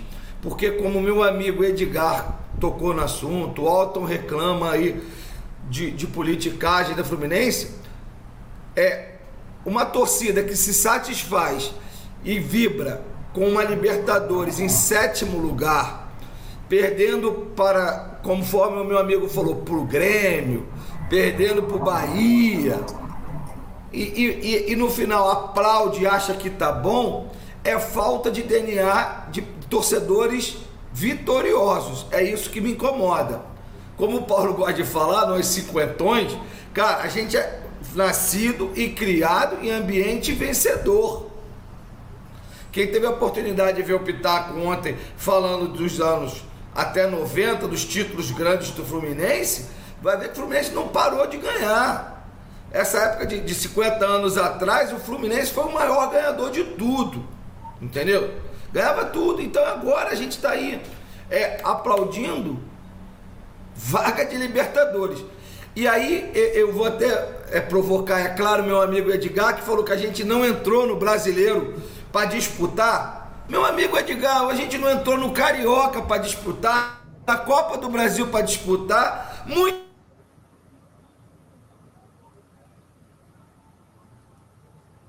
Vai dar uma travada Já... na hora de falar. É, é Agora aqui voltou, tá tudo. Voltou. Hoje tá tudo complicado. Vai ou não vai? Ficou. Tá tudo complicado hoje. Querem calar a voz da oposição, mas eu sou guerreiro não. e vou brigar até o final. Não adianta. Jamais, jamais. Então, não é você não, é, é, é, é, os outros, os outros, os outros. É. os veneráveis, os veneráveis. Então, meu amigo, o que mudou no Fluminense é isso. Mudou que, infelizmente, a minoria reclama. Eu não vi, eu não vi ninguém berrar. Eu estava no último jogo, eu fui lá. Eu não vi ninguém berrar, queremos time, queremos títulos. Não, eu não vi. Nada pessoal, nada contra os jogadores em campo, porque, cara, honestamente, eu tô cansado de reclamar, de falar e, e, e, e ser taxado de xerém futebol clube. Mas tá aí, cara. Você acha que o Felipe Melo tá vindo por quê? Ele tá vindo porque o André já vai pro Atlético, é certo, vão vir duas barangas pro Fluminense. E aí o Fluminense vai dar 100% de jogador para ficar com 30 e mais dois, dois pereba que não se vende. Então essas negociatas, essa politicagem que o Otto está falando aí, é esse é o estilo do Fluminense. De 10 anos para cá, é só derrocada, meu amigo. É, é o fim de um DNA vencedor. Quem viu, viu. Quem não viu, não vai ver. É difícil, a não ser que comece a mudar de agora. E é isso que a gente está aqui querendo levar. Eu, eu falei do Pitaco, do, do programa do, do, do, da história vencedora, porque a geração mais nova está aplaudindo vaga de Libertadores sem saber que o Fluminense brigava. Muito bom. Então vai lá escutar a história, porque a história conta tudo.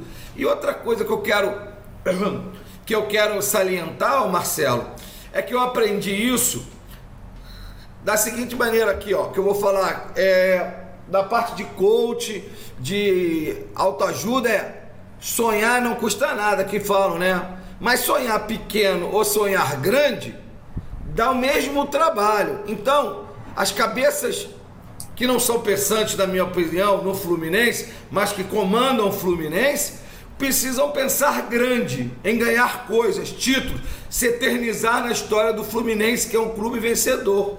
E eles não estão nem aí. Parece que a, a, o foco é apenas um, que eu não vou falar aqui, mas que está mais claro para todo mundo. Se acontecer essa coisa bizarra do André ir para o Atlético e virem duas barangas para o Fluminense, é a coisa mais estapafúrdia que eu vou ouvir na minha vida nesses 50 anos que eu acompanho futebol. Entendeu? Se vai vender com preço cheio para o mercado estrangeiro, beleza. Agora, trocar por dois caras que já negaram vir para o Fluminense. Meu amigo Vitor, tô lendo sua coluna também. Boa coluna. Vitor falou hoje. Os caras negaram o Fluminense e agora querem vir. Bigode negou o Fluminense, agora vai vir. Quer dizer, o Fluminense é o quê? Quando você não serve mais para o time que você está jogando, aí você vem jogar no Fluminense. Então isso é pensamento ó, pequeno, falta de DNA, vencedor. E é isso o Fluminense hoje, Marcelo, infelizmente.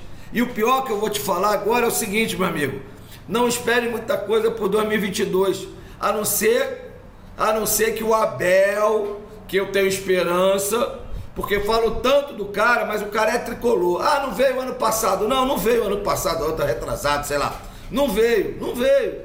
Ele não achou o momento dele para vir, ok. Vê se o Jorge volta. Vê se o Jorge volta. Volta, Jorge. Volta ou não volta? Vai, volta. É, o Venerável realmente está aí agindo. Venerável não quer deixar eu falar, é, mas eu sou guerreiro. Tá nervoso. Tô aqui novo. Então, cara, é, o Abel, ele conhece a história, ele é vencedor, ele tem mais títulos, 69 anos, tem muito mais título que qualquer desses três últimos caras que passaram no Fluminense. Então, meu amigo, se alguma, alguém tem que ter, uma chance de mostrar alguma coisa diferente, é o Abel. Então eu vou aplaudir, eu vou apoiar. Eu apoiei os outros, então vou ter que apoiar o Abel, pelo menos ele já me deu o título nacional, né? É isso, Marcelo. Espero ter respondido a sua pergunta aí. Beleza, Jorgão, é isso aí.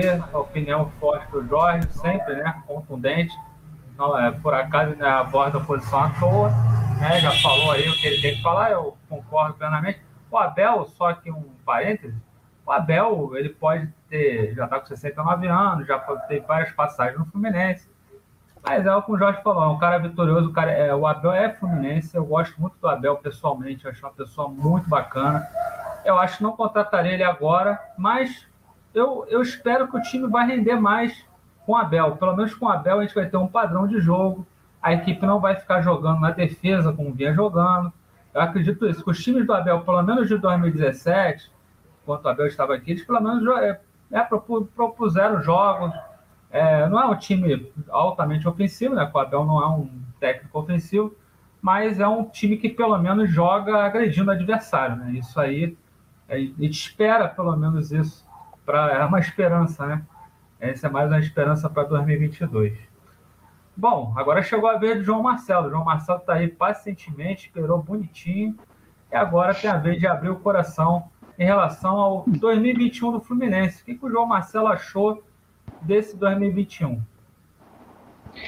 Boa noite, Marcelo. Boa noite a todos. É, já dei boa noite, né? Mas alguns chegaram já. depois. Ah, boa noite de novo. É, o que, que acontece? O, gente, eu estou escutando assim alguns de vocês falarem, principalmente em relação às gerações, né?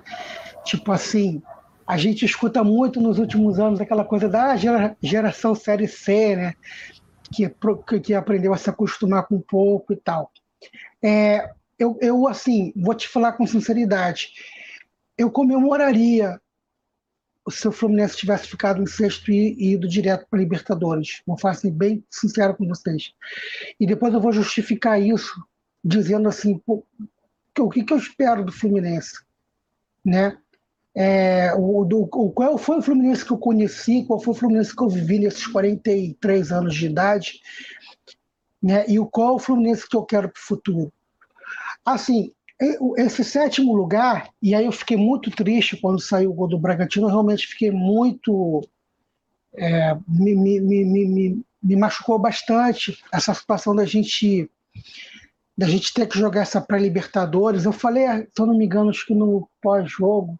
Não, falei no pré-jogo. O problema de jogar essa, essa pré-Libertadores sem o Maracanã. Né? Começo de temporada, né? lembre-se do que aconteceu com o, Cala, o União Lacalheira, né? quando a gente perdeu. Acredito que, apesar das críticas da época do time, tal, uma porcaria, mal montado, tal, mal treinado, mas no começo da temporada acho que também interferiu bastante no desempenho do time. É, então, assim, é preocupante essa jogar essa para Libertadores com um treinador é, que vai.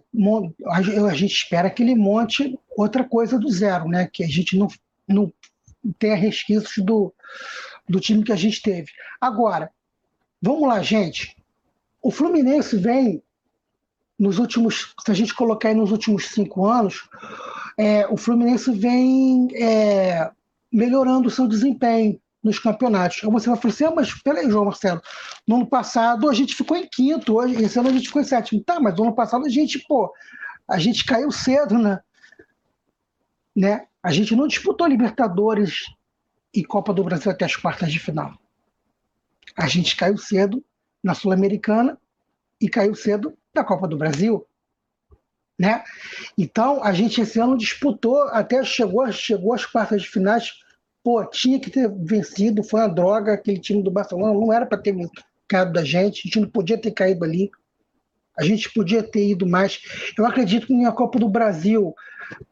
É, é, eu, fico, eu fico com receio de vocês acharem que eu estou querendo pequeno Fluminense, mas eu acho que não dava para ganhar do Atlético, gente. Eu acho que não dava para passar pelo Atlético. A gente tem que ser realista.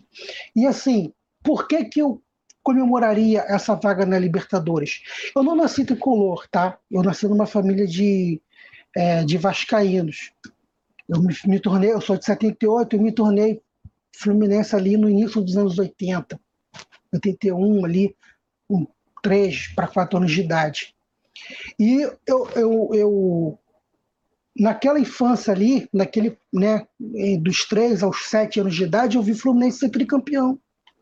Campeão brasileiro, mas principalmente tricampeão, porque o campeonato estadual era mais importante, tá? Do que a Copa Brasil. Não era campeonato brasileiro. Então, principalmente, o, jogo, o grande jogo da minha vida, que eu, né, que eu tenho na minha memória, é o, é o Fla-Flu do gol de Assis de cabeça, que é o que eu estava no Maracanã, 83 eu não estava. De 86 até 2007, o que, que eu vi o Fluminense ganhar? Um estadual histórico com gol de barriga. E dois, um caixão e um campeonato estadual que é uma, virou uma pré-temporada, o, estadual de 2005 né, de, a partir de 2002, 2003, ali o estadual virou um campeonato pequeno, sem importância. Virou pré-temporada, ou pelo menos deveria ser pré-temporada. Né? Então, assim. E aí, a partir de 2007, com o investimento que a gente teve de um, uma empresa comandada por um investidor que colocou dinheiro no Fluminense, e aí a gente, não vou entrar no mérito aqui, se Fluminense. Gente, eu estou muito silêncio. Vocês estão me ouvindo? Ah, tá. Não, porque eu tô. Eu tô, ah, tá, tô sim. Ah, tá. Um investidor que chegou no Fluminense investiu, e eu sou muito grato, fui muito, sou muito feliz, muito grato a tudo que aconteceu nos anos da Unimed. E a gente ganhou mais dois brasileiros, de pontos corridos talvez um dos, na história do nosso futebol, o campeonato brasileiro, os, os, campeonatos brasileiros de pontos corridos, que durante muitos anos a gente sonhou, muitos, a gente sonhava com o campeonato brasileiro de pontos corridos. Né? Apesar de alguns não gostarem, aí também não vou entrar nesse mérito. Mas ganhamos dois campeonatos brasileiros e ficamos em terceiro em 2011, como alguém falou aí. E aí a Unimed saiu Quer dizer, a gente foi quase foi rebaixado em 2013 com a Unimed ainda. A gente sofreu bastante com a Unimed, tá? Brigamos alguns anos para não, não, cair e tal. Mas o que eu estou querendo dizer é o seguinte: é, o que, que eu quero para o Fluminense no futuro? Eu, eu convivi com o Fluminense durante esse tempo todo, vendo o Fluminense é, ganhar, apesar de reconhecer a grandeza do Fluminense, o tamanho do Fluminense, eu, eu, eu, gente, eu vi o Fluminense ganhar muito pouco, pelo que eu esperava, pelo, que eu espero dele. Eu vi o Fluminense ganhar muito pouco. Eu, eu, não sou tão novo assim, também não, não sou cinquentão, como né, alguns. Mas eu vi o Fluminense ganhar muito pouco. E eu, comecei com um time que foi campeão pra caramba, uma máquina de ganhar títulos, que era aquele time de 83, 84, 85. Tá? Em 60 anos, mais de 60 anos de Libertadores, com toda essa questão daí da Libertadores está tá fácil de, de, de, de, disputar, antigamente era mais difícil, só em ou dois, o Fluminense está disputando em mais de 60 anos de história da Libertadores, sua oitava Libertadores. A sua oitava Libertadores. Então, assim, o que, que eu quero para o Fluminense? O que, que eu quero para o ano que vem? Eu quero que o Fluminense se torne um clube vencedor e saudável e, e, e, com futuro, porque eu não quero. Você pode, a gente vai, pode, deve criticar a gestão do, de futebol do Fluminense. A gente, e, a gente pode usar, inclusive, o argumento do mérito que tem Atlético Paranaense, que tem Bragantino, Red Bull, que tem Fortaleza, por terem né, chegado na frente do Fluminense, no caso do Atlético Paranaense, tem vencido bastante Copa do Brasil e o Sul-Americano, inclusive. Mas a gente não pode. Um dos maiores problemas que a gente teve durante a pandemia foi o negacionismo. A gente não pode ser negacionista em relação à situação financeira do clube. A gente não pode ser negacionista em relação à situação financeira do clube. Então, assim, o que, que eu quero para o Fluminense daqui para frente? Um clube vencedor e saudável.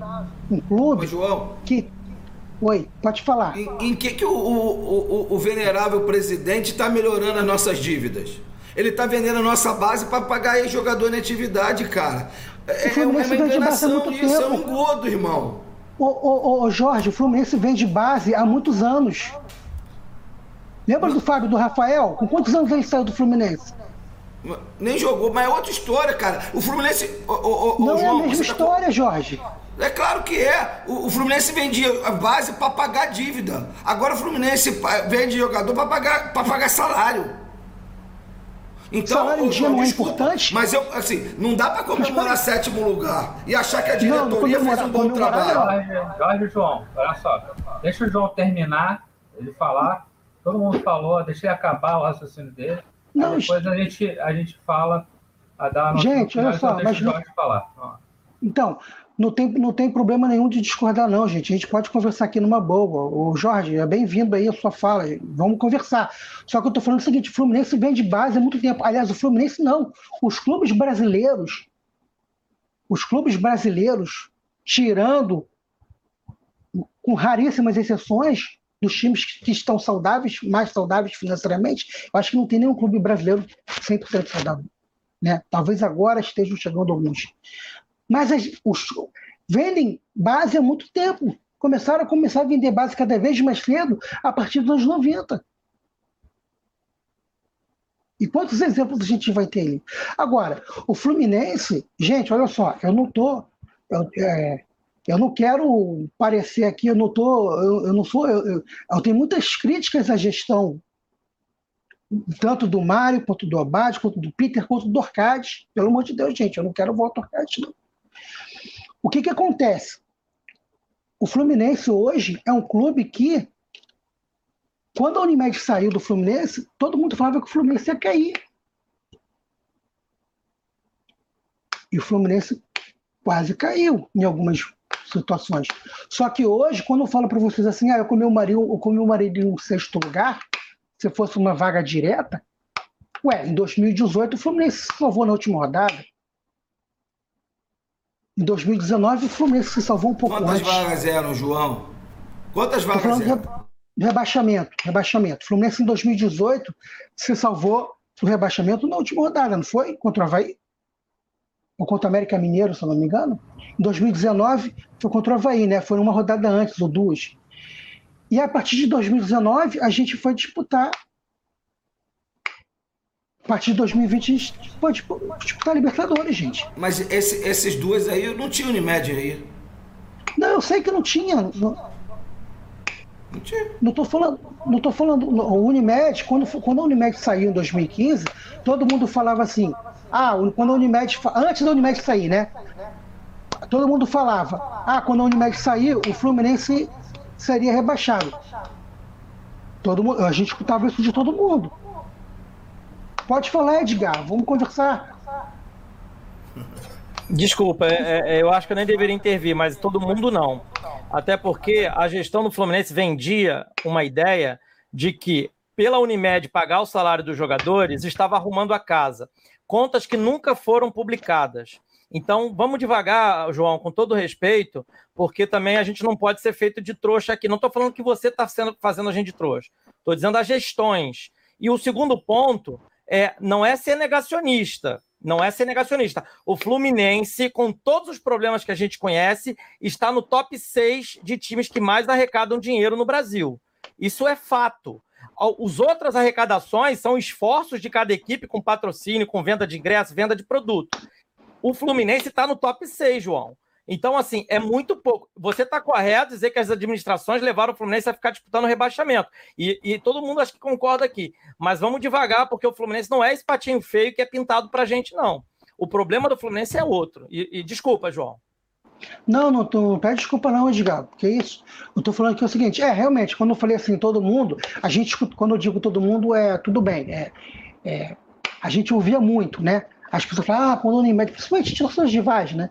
Principalmente de torcedores rivais. E, e, e, principalmente quem defendia muito a, a, aquele modelo de gestão também. A, a, gente ouvia muito isso falar que se, se a Unimed saísse, é, o Fluminense seria rebaixado. E o Fluminense não foi rebaixado, apesar de que, apesar de com o Unimed, foi, em vários anos quase foi rebaixado. 2004, 2006, né, em 2013. Então, é, o que está acontecendo agora? Eu estou vendo eu estou vendo, e aí é, a gente depois, com o tempo, a gente, vocês vão ouvir várias críticas minha, minhas à, à, à gestão, é, mas eu estou vendo o Fluminense, por exemplo, em relação a salário. Gente, não é importante ter salário em dia. Não é importante ter salário em dia. Em 2018. João, Fluminense... eu tenho que falar agora, agora eu vou falar. Salário em dia é obrigação. Sim, concordo. Mas não tinha mas não tinha. É, a, a gente isso, não, João, isso não pode ser colocado como mérito. Não, mérito não. É quando você, mérito de gestão é quando você faz algo é, positivo, você atrai coisa positiva. Sim. Então, pagar salário é obrigação. Não, concordo, concordo com isso, concordo plenamente. Pagar salário é obrigação. Obrigação é esse que a Bad não fazia. Se outra, esse não é outro ponto, saber que você fala isso. Se o outro não pagou, o que está atual, ele não pode usar isso com ah, outro não pagou, também não estou pagando, mas outro também não pagou. Também não é justificativa. Também não é justificativa. O que, o que, que a gente está vendo? A gente está vendo que está pagando, e é obrigação pagar. E é obrigação pagar. É, e a gente, a gente é, e eu, eu, toquei na questão do salário, mas também to, a gente vai, vocês vão ouvir falar também em relação a contratações mal feitas. Tipo assim, o Fluminense também, é, de repente, de, deixa ou de economizar muito dinheiro, ou então deixa de contratar jogadores melhores por conta de planejamentos mal feitos. Que foi o que tem acontecido de 2019 para cá. Contratação de pô, seu Danilo Barcelos, contratação de Hudson, renovações, né? renovação de Hudson. Né? É, é eu acho, achei desnecessário ter, ter é, pego emprestado tantos centroavantes assim. Né? O, empréstimo com o Bobadilha, empréstimo do Abel. Acho que poderia ter sido um ou outro de empréstimo, acho que foi excessivo. Né? Então, assim, a gente, é, por outro lado, a gente vê é, essa atual gestão, é, se por um lado, com o discurso de tentando colocar a casa em ordem financeiramente, mas fazendo mal os planejamentos, como, como por exemplo, o próprio Roger. A diretoria errou em tudo em relação ao Roger. Errou em tudo. Errou quando contratou, porque aí engenheiro de obra pronta mesmo, tá, gente? Que a gente viu que não deu certo, porque a gente não, a gente não, eu não sou olheiro né? Eu não, eu não, eu não, né? eu não sou profissional. A gente, pô, contratou o Jorge, vamos ver se vai dar certo? Vamos ver. E a gente viu que não deu certo, então errou. E errou ao contratar o Roger por dois anos, porque agora a gente vai pagar o salário do Roger até 2022. Até dezembro de 22. Então, eu estou fazendo um contraponto em relação, tipo assim, ah, o discurso do equilíbrio financeiro com o desperdício de dinheiro em, em, algumas, em algumas ações da diretoria. Então, aí vai minha pergunta lá no início. O que, que eu quero do Fluminense para o ano que vem? É, muitas das vezes aqui no pré-jogo eu falei, né? Ah, olha só, em relação ao Marcão, hein, gente? Vamos lá. O que, que você acha do Marcão? Pô, olha só. É, pô, o Marcão me irrita, ele me demora a mexer. Ele, agora, no final, ele começou a mexer no segundo tempo, uma coisa que eu reclamava dele. No final, ele começou a fazer algumas substituições no segundo tempo, coisa que ele não fazia antes. Mas, eu falei assim, gente, peraí. Aí comecei a escutar os nomes dos especulados. Chegou agora no final do campeonato, a gente começou a ouvir os nomes. Não, vou pedir assim, para você já caminhar para passar ter o Heitor e ter o Maurício ainda. Beleza. Beleza. Então aí, o que, que eu falei? O que, que, que eu falava aqui em vários pré-jogos? Falei, pô, gente, olha só, eu tô com medo, hein? Tô achando que eu quero que o Marcon fique. Porque eu não queria que viesse um Valdemar. E aí eu tô fazendo uma metáfora, obviamente. Entendeu? Pelos nomes que eu escutava. Então, assim, em relação ao ano que vem, com o Abel fazendo uma pré-temporada, gente, o cara é vencedor. O último trabalho dele do Inter é, ele jogou, ele foi treinador por 15 jogos, pegou o Inter em sétimo lugar e não foi campeão por 2 centímetros, que foi aquele impedimento no final do jogo. Por 2 centímetros ele não foi brasileiro. 2009, gente. 2020, aliás, né? Então, assim, é, o nome, quando surgiu o nome do Abel, eu, eu fiquei aliviado pelos nomes que eu escutava além do Abel. Eu fiquei aliviado. Não, o Marcão saiu, mas o quem chegou dos males o menor. Chegou um treinador que é tricolor, que tem identificação com o clube, às vezes, não sei se injustiçado ou não, é acusado de estar ultrapassado e tal, mas que tem assistido. E quem, e quem é, acusa o Abel de ter feito é, mal, mal, mal campanha, é, mal, ter tido maus resultados nos últimos três trabalhos dele, pô, pelo amor de Deus, né? Aquele Cruzeiro o Vasco, ou seja, situações que, pô, não, não, complicado de você comparar, né? Vamos ver o que, que vai dar. A gente desculpa aí a, tem me estendido. Boa noite aí, parceiro. Opiniões diversas, né? Se todo mundo fizesse um programa aqui para todo mundo ter a mesma opinião, você vai nem ter programa, né? Era só todo mundo se agraciar e todo mundo. Entendeu? Eu acho que a opinião diversa é importante. É, posso não concordar, ou muitos não podem concordar. Eu só discordo você, João, quando você fala que as equipes de 86 a 94, mais ou menos, elas podem não ter conquistado títulos, mas eram equipes que chegavam para ser campeãs. Elas podem. 92 elas foi, foi garfada. Acabei de falar de 91, que ela enfrentou o Bragantino, ela tinha a melhor zaga do Brasil. O Fluminense tinha a melhor zaga do Brasil, era Torres e Valber. Tá? Então tinha um time. Em 88, o Fluminense chegou na semifinal. Perdeu para o Bahia, que veio ser campeão. O Bahia tinha Bobô, tinha um atacante agora com o Charles, né, camisa 9, e ganhou na final do Internacional. Então o Fluminense foi protagonista, chegou na semifinal e tinha chances. O jogo foi duro com o Bahia. O Washington estava lá, ainda jogando com o Fluminense. O Washington, o companheiro do Assis, estava lá. O Assis já não estava mais, mas o Washington estava. Quer dizer, o Fluminense tinha grandes elencos o, Paulo, o Paulo citou em 91, a gente perdeu a final do Carioca do Flamengo, jogando com nove jogadores. O jogo estava duro, estava um a um, mas depois que a gente perdeu dois jogadores, o Flamengo teve o mérito, foi lá e ganhou 4 a 2 tinha um time melhor realmente, mas o Fluminense foi protagonista. Não fez a, a vergonha que fez esse ano. 94 a mesma coisa, disputou com o Vasco pau a pau, 95 foi campeão.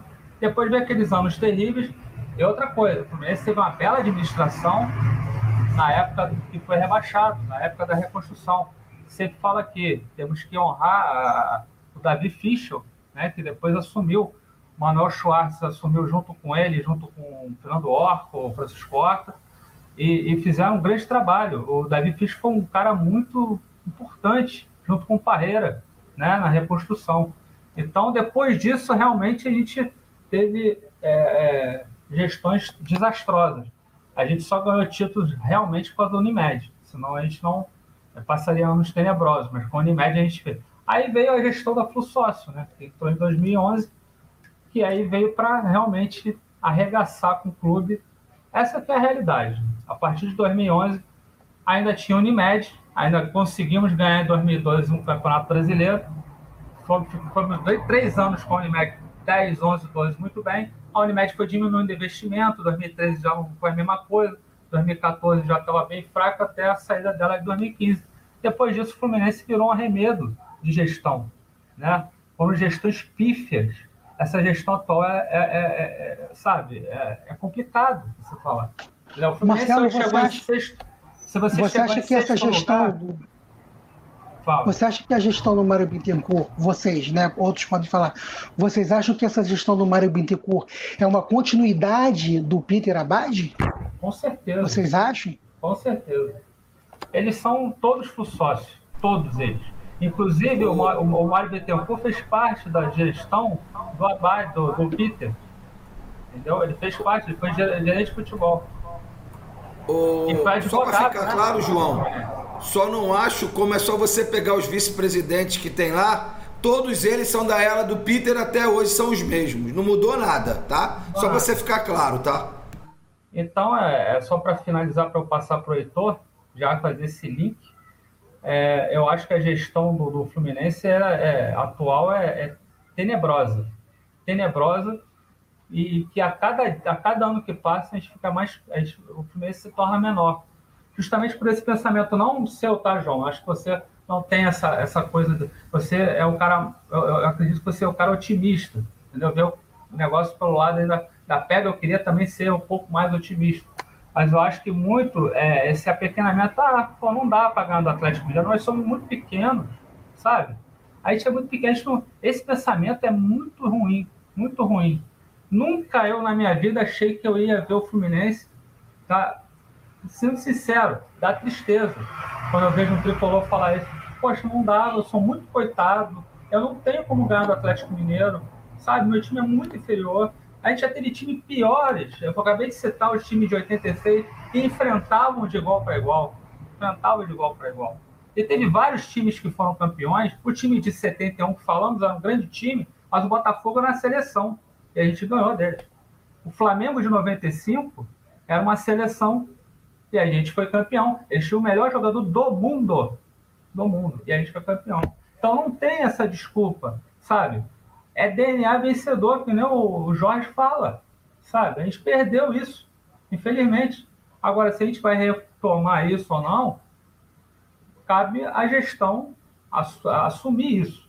Entendeu? E a gente não vê que pelo andar da carruagem, já são muitos anos, isso não, não parece que vai acontecer, infelizmente. Mas eu espero que em 2022, já dando a minha opinião, em 2022, com essas contratações bizarras, que as contratações de Felipe Melo, o William, para mim são contratações bizarras. Bizarras. O Abel, é como eu já falei, é um treinador competente, eu gosto muito do Abel. A gente deve ter um pouco mais de tranquilidade tática, mas mediante as contratações, esse rico, essa rifa dos jogadores mais jovens, para poder pagar esses caras que estão vindo, realmente é preocupante. Heitor, você que já, a gente passou pela galera que, que já viu bastante coisa, você viu já mais do tempo para cá, vai dar sua visão também, como você viu o ano de 2021. É, Marcelo, tô ouvindo bastante aqui. Vou tentar traçar um pouco a minha visão, que tá um pouco até no meio de campo de, dessa, desses conflitos que a gente está tendo aqui. Porque, assim, eu, eu entendo o, a questão de que hoje existem times que estão à frente do Fluminense no futebol brasileiro. E essa, para mim, é uma verdade. E a gente tem que entender que vai ser difícil vai ser muito difícil ganhar dessas equipes. Pelo menos numa, numa, num primeiro momento. E aí, mas eu, eu, eu levo isso não é para uma não é para uma visão de que é impossível o Fluminense vencer as equipes, mas sim para uma coisa que quando você, se o Fluminense tivesse hoje uma gestão que fizer, que pensasse o futebol de forma profissional, a gente não precisaria demorar muito tempo para voltar a ter chance de enfrentar as equipes de, de alto nível do futebol brasileiro. Isso eu, eu levo um exemplo muito que é o do o próprio Corinthians, que, que nessa temporada fez assim uma, uma girada, uma coisa muito rápida, que foi simples assim. Parou, é, negociou os jogadores que eles tinham, de que eles pagavam muito salário para jogadores inúteis que tinham no elenco, Inclusive, alguns vieram para cá, foi o caso do Casares, que o Corinthians é, liberou, obviamente, porque é um cara que pô, joga futebol gordo, não tem condição. E o Corinthians pegou, liberou, a gente pegou pra gente, continuando pagando o salário alto que ele recebia lá, e o Corinthians fez o quê? Trouxe Roger Guedes, trouxe Paulinho, trouxe Renato Augusto, pronto.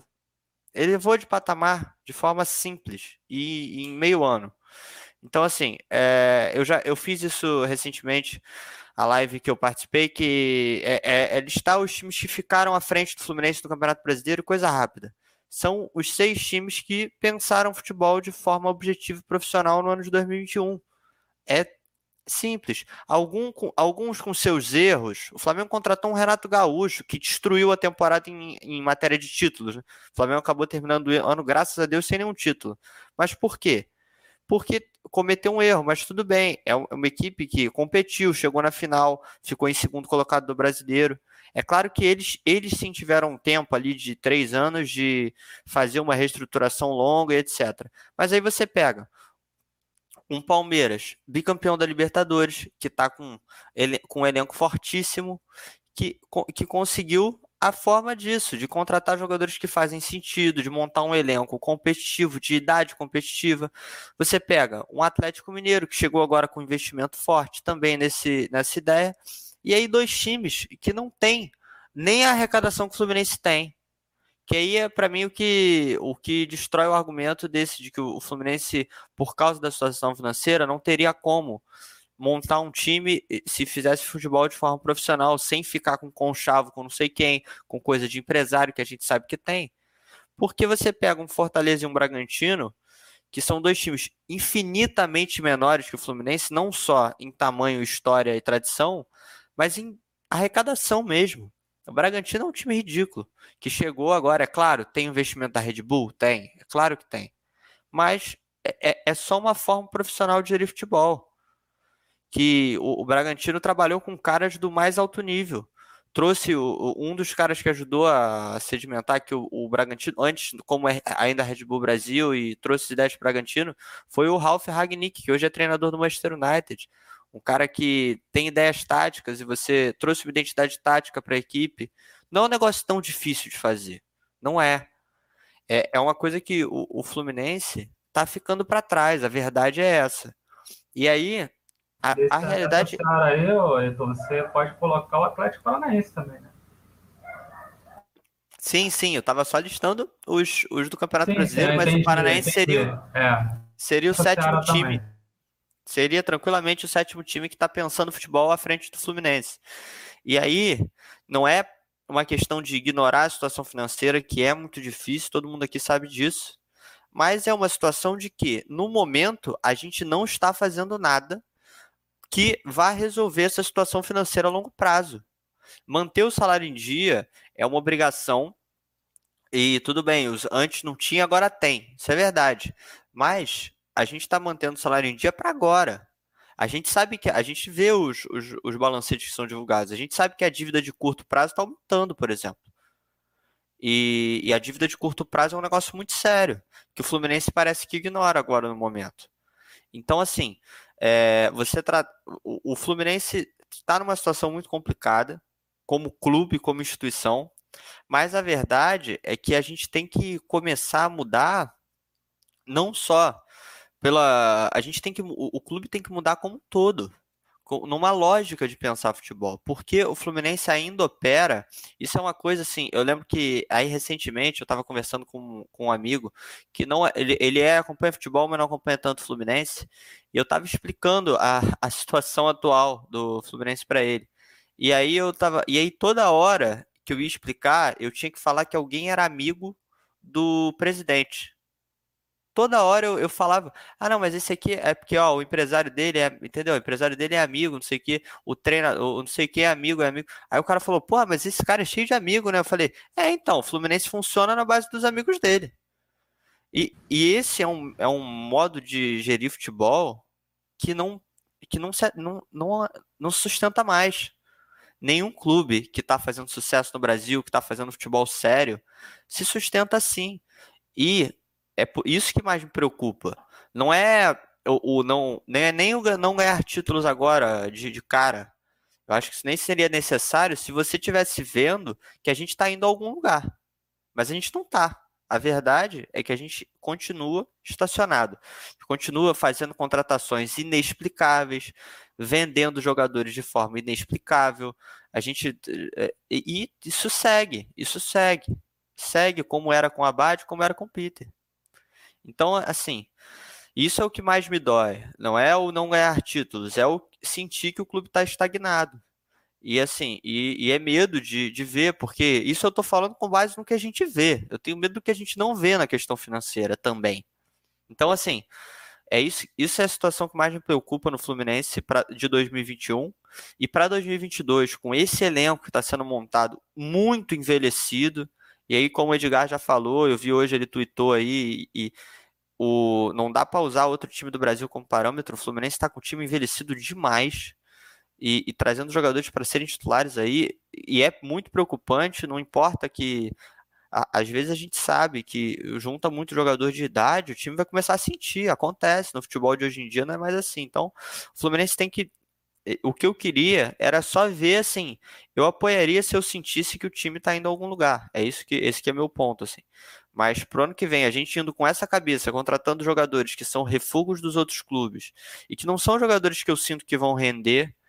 E eu já cansei de ficar, ah, não, vamos esperar, não sei o quê, mas a gente esperou esse ano, eu esperei pelo Wellington, ver se o Wellington ia jogar, não jogou. Assim como vários outros. Anos esperando já. É, não, ainda tem isso. Não tô nem, nem Tô nem levando para esse lado, que aí é pior ainda. Porque quando você pensa que o clube está em nove anos, que vai, vai completar agora o seu maior tempo em, como clube profissional sem títulos, ainda é mais assustador ainda. Você sente que a coisa não vai, não vai para frente nunca. E dentro de campo isso se reflete com essas contratações. Então é, é, essa é a minha visão do Fluminense assim.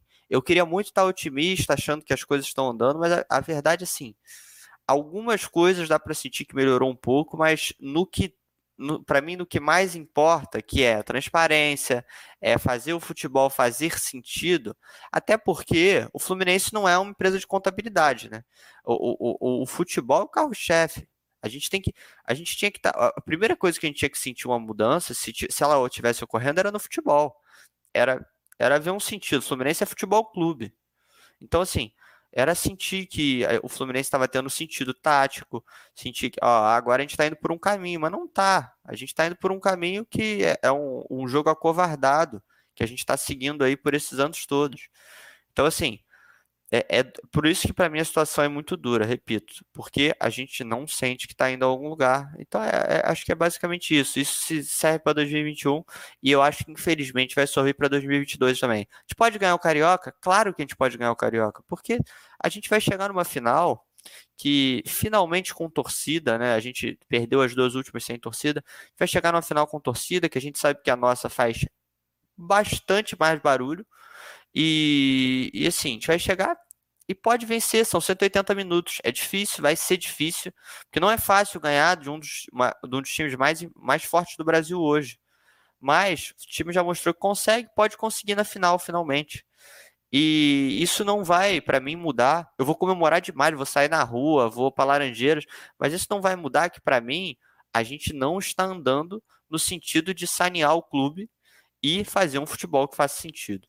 Então, é, essa é a minha meu principal coisa sobre o 2021 e 2022 do Fluminense.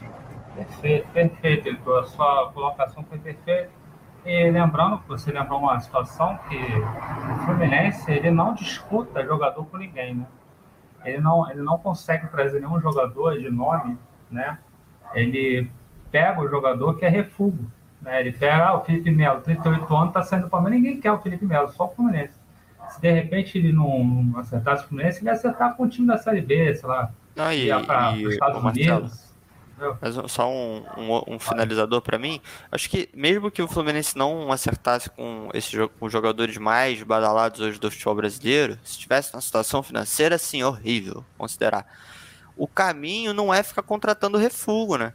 O caminho seria o quê? Vamos tentar fazer um trabalho como fez o Fortaleza, de buscar uns jogadores que estão nos cantos aí, jovens, que, tão, que podem render futebol o Fortaleza fez com o Benevenuto e o Ederson, por exemplo, que foram para mim os dois mais importantes da equipe, os dois foram jovens que eles arrumaram.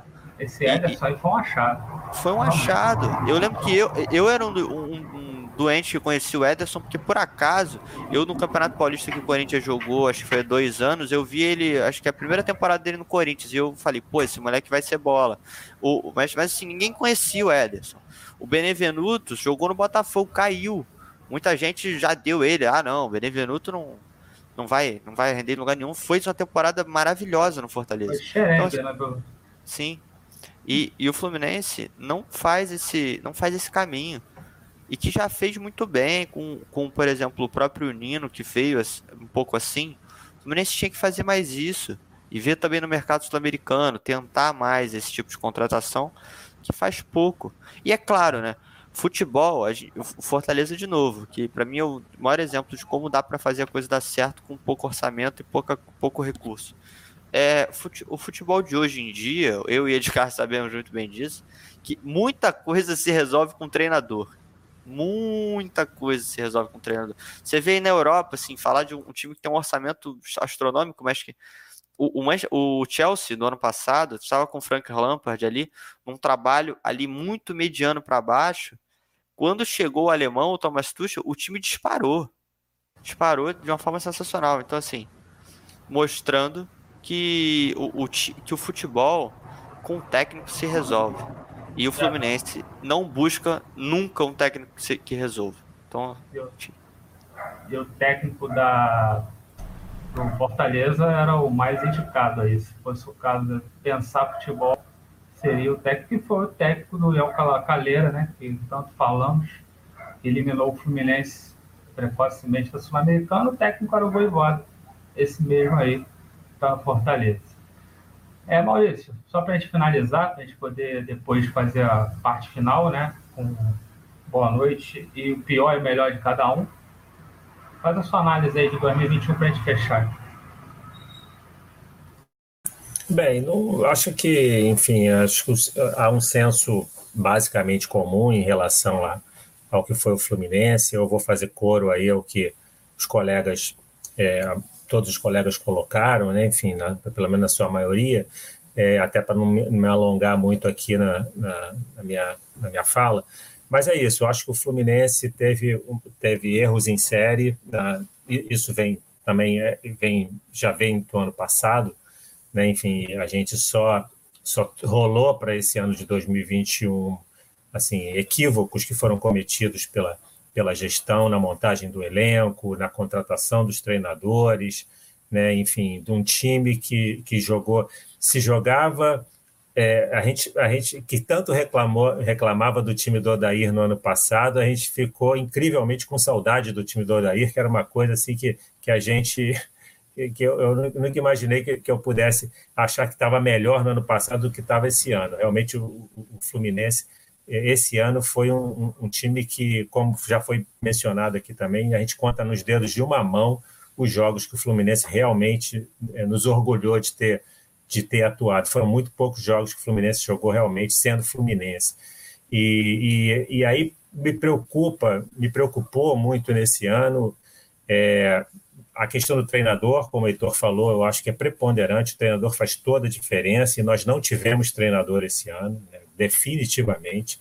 Dois, dois treinadores, é, quer dizer, o Roger Machado, que eu, talvez realmente esteja um dos piores treinadores que eu vi treinar o Fluminense, uma coisa inacreditável, é, e, até uma pessoa que, que foi tão importante para um, um determinado período do Fluminense, né, nos deu um título, mas que teve uma passagem assim pífia no comando do Fluminense, fazendo o Fluminense jogar de forma covardada na maioria dos seus jogos.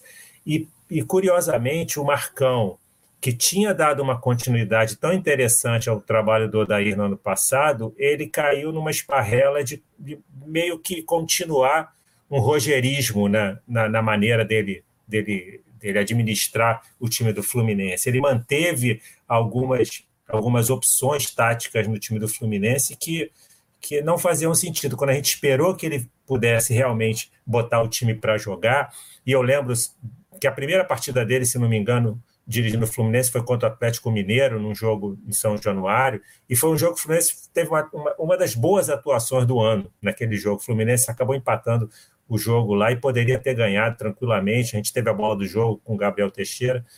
E, e dali para frente ele não, não acertou mais a mão, ele insistiu em erros do Roger e ele ficou sendo como um, um sabe, um, um clone, uma fake news do Roger Machado.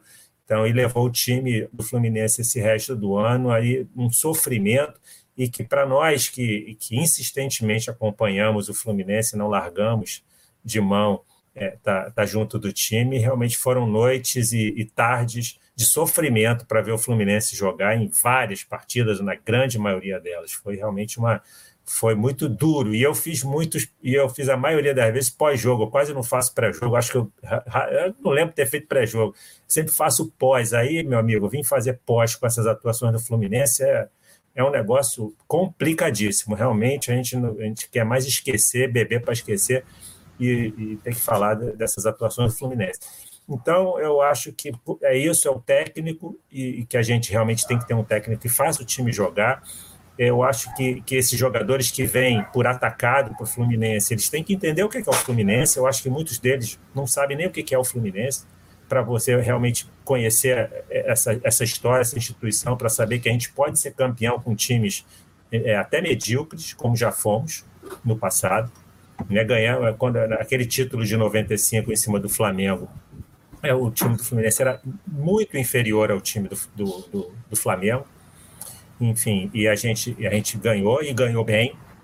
Né? Então, quer dizer, não tem essa, e essa é só uma das histórias. Tem outra, o Fluminense tem a história do Timinho, enfim, já fomos campeões com timinhos aí ao longo dessa, dessa trajetória. Então, a gente tem que saber pensar o Fluminense não ter uma atuação como essa que a gente teve contra o Bahia, contra o Santos, contra o Ceará. Não é isso que a gente quer do Fluminense. A gente quer um Fluminense que entre realmente com ímpeto de competir, é, de um ímpeto ganhador para competir lá, na, lá em cima isso a gente não viu. Isso a gente sabe que não é só uma questão de, de jogadores mal contratados, é uma, uma questão que está extracampo, é uma questão de conjuntura, de estrutura que não está funcionando, e aí acaba tendo, tendo reflexos nesse tipo de jogo que, que nos constrange até, como torcedores do Fluminense, é, é ter, ver uma atuação, ver atuações como a gente viu. Então, quer dizer, é, para agora em relação às expectativas para que vem, o Marcelo, é, eu também tô, tô um pouco na linha do que a maioria falou. Não, não, não, não entendo essa insistência por jogadores que que estão aí é, sobrando nos outros times e que vão servir para o Fluminense. O Casares foi muito bem lembrado aqui, não sei se foi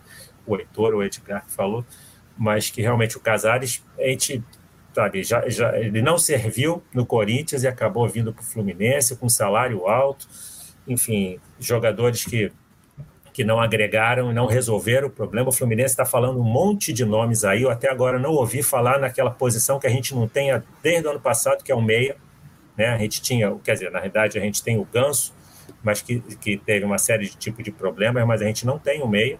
Casares não, não acertou com, com essa posição e, e, a gente fica esperando cadê o meia armador, cadê o 10 para o time do Fluminense, que a gente continua sem ter. Então, e a gente contrata volante, que era o que a gente mais tinha na casa, e contrata um volante. É um volante também já com 38 anos e que é uma. Enfim, a gente. É, é, é preocupante esse tipo de, de abordagem, mas enfim, É, eu acho e, e, e, mais, né? Aquela, aquela questão de contratar sem sequer ter o técnico ainda. Então, quem é que contrata é o que é, é o presidente que contrata, né? Já que a gente não tem diretor de futebol, já que a gente não tem vice-presidente, já que a gente não tem nada.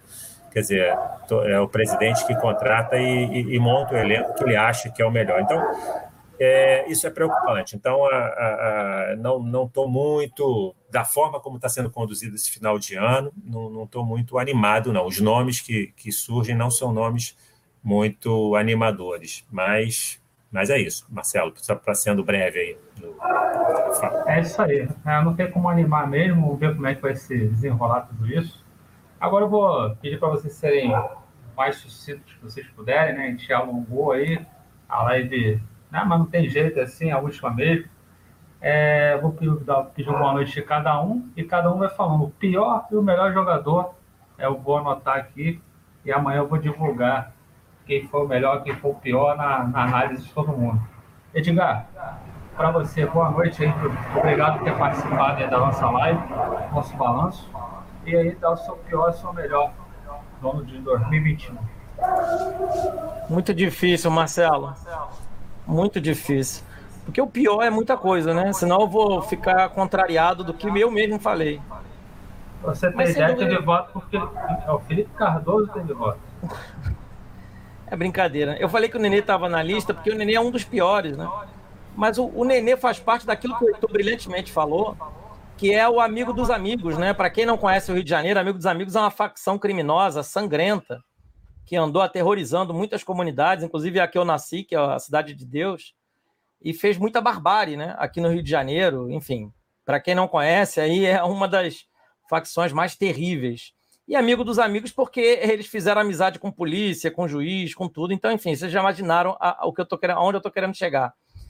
E a gestão do Fluminense é isso, Marcelo. Então, o pior não tem como ser diferente. É o nosso pequeno príncipe, o venerável, aquele cara que está enganando parte da torcida. Eu fico triste com isso, porque, embora, viu, haja uma melhora, entre aspas, e muitas aspas, o Fluminense fez dois movimentos: empurrar as dívidas para frente, e a gente não sabe o quão bola de neve essas dívidas serão, usando um artifício de clube empresa que o Mário não quer aderir. Ou seja, isso já vai dar água porque já tem questionamento na justiça.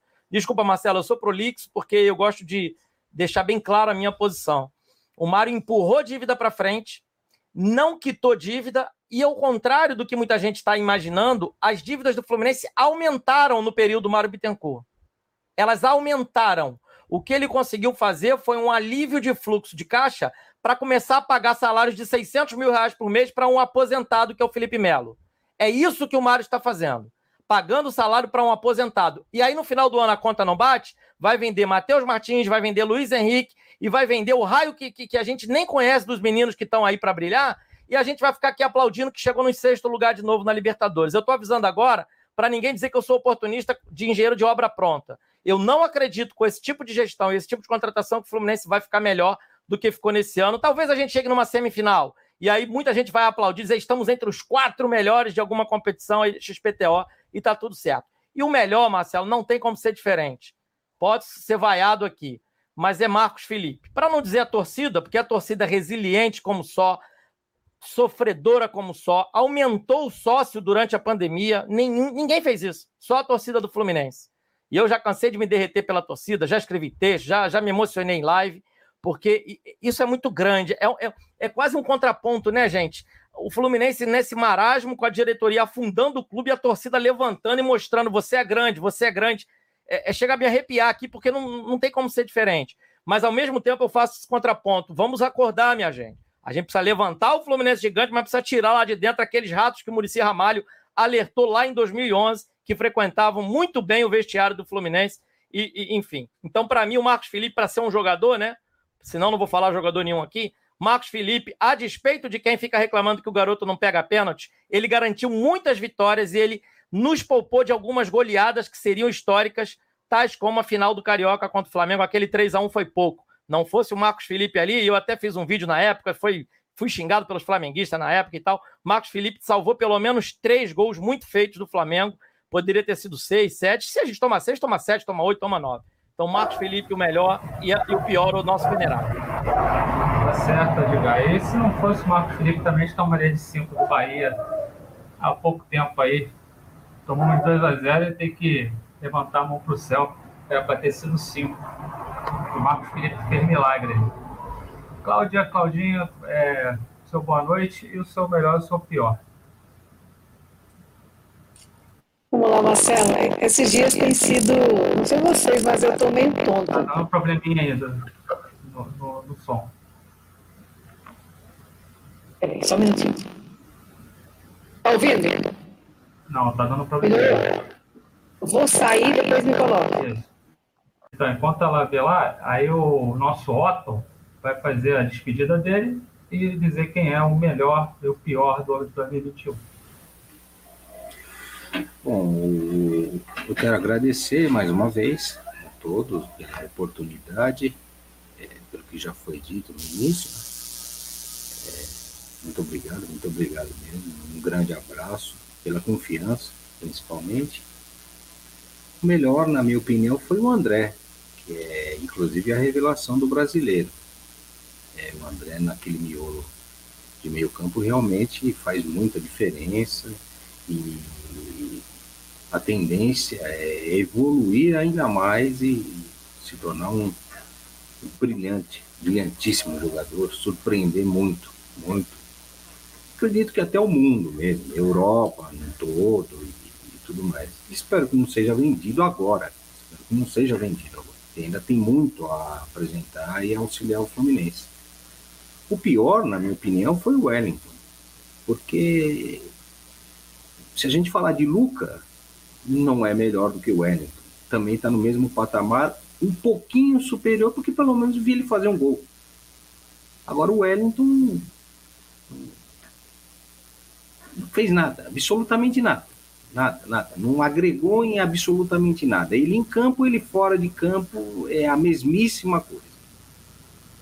O Caio Paulista está no mesmo patamar dele também, de Wellington e de Luca. Porém, é aquele negócio, o Luca eu vi fazer um gol, pelo menos.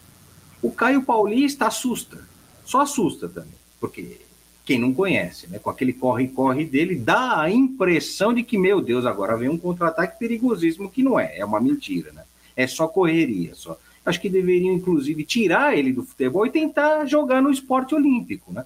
já que o esporte olímpico também só serve para gastar dinheiro e não dá lucro nenhum, quem sabe a gente não consegue uma medalha de ouro, de repente, num 100 metros raso com o Caio Paulista, numa Olimpíada, aí pelo menos seria lucro, né?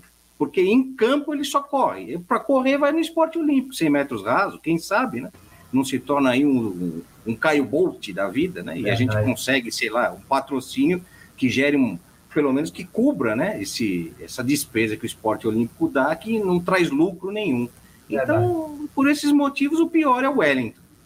Beleza, o Wellington recebeu o seu primeiro voto. Tá, já tá, tá ok agora? Acho que sim, Marcelo. Me ouve? Agora, agora tá ok. Ah, agora sim. Desculpa, de vez em quando dá essa. Fica metálico o som. Vamos lá, Marcelo. Eu estava dizendo que eu estou meio tonta esses dias, porque são tantas notícias que chegam, que saem, que chegam, que saem, e a gente não consegue respirar, né? A gente não consegue ali aplainar o coração.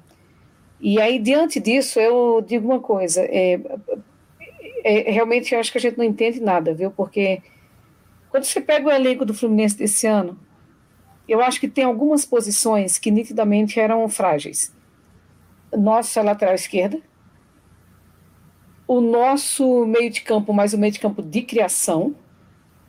Acho que a ponta esquerda, a gente tentou ali com áreas, né? Caio Paulista não deu, então, e o Matheus Martins no banco, ou sei lá onde, sequer banco, né? Ele ia, e é um menino que faz essa função. E ali o nosso, a nossa centroavância, né? O nosso centroavante, talvez quatro posições que eu acho que foram as mais delicadas do Fluminense no ano. Aí, quando você pensa nisso, como é que você projeta? Provavelmente, se for montar um time equilibrado, você pensa nessas funções. Não foi nada disso que aconteceu, né? E aí vem essa enxurrada de notícia de contratação. E, e contratação, gente, honestamente, para mim, já falei, a contratação do Felipe Melo, para mim, foi talvez o, o, pior erro em décadas que o Fluminense pode ter cometido. É, e aí eu vou lembrar de uma coisa. Vocês lembram aquela cena do Sobis? Que vai, que vai cobrar um escanteio e ele tira no, no engenhão e tem um escudo do Fluminense, ele tira o escudo do Fluminense para não pisar. Maracanã. E ele e, foi no Maracanã, né? E ele não só tira, ele tira, ele cobra o escanteio e ele recompõe. Né? Ele deixa o escudo estendido. Então é, é essa essa esse feeling de gente, não é de jogador não, tá? É de gente que eu gosto. É essa percepção de gente que eu gosto. Tirando isso, tirando isso, vai ser pitbull no canil, ou sei lá onde você quiser. Então, é muito, eu sou muito clara em dizer que perfil de gente que eu gosto de ver e gosto de ter. E se o Fluminense passasse pelo meu crivo, eu faria esse tipo de peneira, independente do craque que fosse, e nem é craque. Então, assim, para mim é muito, para mim é muito tranquilo dizer isso. Dito isso, dito isso, eu vou eleger, Marcelo, assim, o, o acho que o Heitor falou muito bem é, também dessa questão da gestão, todos vocês falaram, né, mas a gente tem uma gestão de compadrio, né, e isso está muito longe de qualquer possibilidade de profissionalização ou, ou daquilo que a gente sonha para um Fluminense como instituição grande e gigante que é. Dito isso, eu vou te dizer quem eu vou eleger o pior primeiro eu, eu, ao longo do. Eu lembro que eu fiz lives e eu falei o que era Danilo Barcelos, pelo amor de Deus, né? O que era aquela corrida pela lateral. O que era o Luca, né? O que era o Wellington. Mas não dá para também esperar de onde não tem. Agora, eu vou eleger o pior a um cara que tem e não deu. Um cara que eu não sei quantos jogos fez pelo Fluminense esse ano, mas ele andou em campo. E ele só jogou só jogou algumas partidas fortuitas quando quis jogar, porque ele sabe jogar, sabe, mas não jogou. Ele andou em campo na maioria absoluta dos jogos fez pelo Fluminense, o que é uma afronta. O pior para mim foi o Casares. Por quê? Porque tem de onde tirar, tá certo? Tem o que dar, e eu concordo, é um, é um, é um grande jogador. O melhor para mim, aí eu estou muito dividida. Eu, eu, acho que o André já foi bem, bem, bem é, acompanhado, e eu acompanho o voto de vocês, mas eu vou dar um outro. O Martinelli foi para mim o jogador do primeiro semestre. O, o segundo talvez tenha sido o André. Mas eu vou escolher um jogador que se recuperou e se continuar na pegada que está, e se deixarem o menino trabalhar, e tiver dignidade ao escalar e ao colocá-lo no lugar certo no campo, e não ficar fazendo o que fizeram com ele esse ano, arregaçar o menino, o melhor jogador do ano é Luiz Henrique. Porque além de se recuperar, ele foi arregaçado. Ele acabou os jogos, e, aliás, ele saiu praticamente todos os jogos. Ele saiu no nível de exaustão sofrível. Então, fazer o que você fez com esse menino esse ano e render como ele rendeu, para mim, ele é, ele é digno de nota. Então, acho que, dito isso, vamos para o Fluminense 2022, né, voz da oposição, né, Jorge? Vamos, vamos novamente, acho que começar com força em janeiro a campanha pelo voto online, né? a campanha para que a gente, eu acho que só tem uma saída para o Fluminense, é a gente conseguir ampliar a, a, o repertório da torcida do, do, Fluminense, que o Edgar também falou, também com a capacidade de votar, né? também com a capacidade de fazer, fazer outro tipo de história.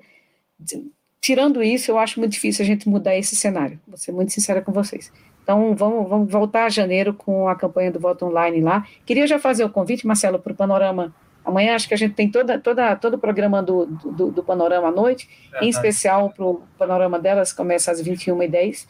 E mais uma vez agradecer, desejar boa noite a vocês. Até depois a gente termina de acompanhar o jogo, ver como fica. E para fechar mesmo, mesmo, mesmo, mesmo. Se eu pudesse contratar um, um, um jogador hoje para o Fluminense, eu contrataria o Mariano, porque a gente não tem esse perfil o Mariano tem identificação com o Fluminense, está arrebentando aqui no jogo. Eu tenho ouvido aqui os comentários, está arrebentando no jogo. E, e, eu acho que se for para gastar dinheiro, que gaste com um jogador com, com decência técnica e ética. Obrigada, pessoal. Falou, Claudinha. Agora, uma posição que o pessoal não fala, né, que contrata zagueiro, contrata lateral, contrata né, é, cabeça de área. Agora, não, contra, não falam no meio de campo, né? não contratam o meia de ligação que esse ano o Fluminense não teve, né? Tá o Oscar dando bobeira, tem um monte de jogador, Nicão dando bobeira, o Fluminense nem pensa, né? Tô falando de Patrick aí, eu não acredito, né? É um, deve ser pedido do Abel, seria uma, um grande reforço, Pantera Patrick, agora é uma posição que poucos falam, né? Poucos falam lá dentro, digo dentro da, da diretoria, só fala em zagueiro, só fala em cabeça de área, né?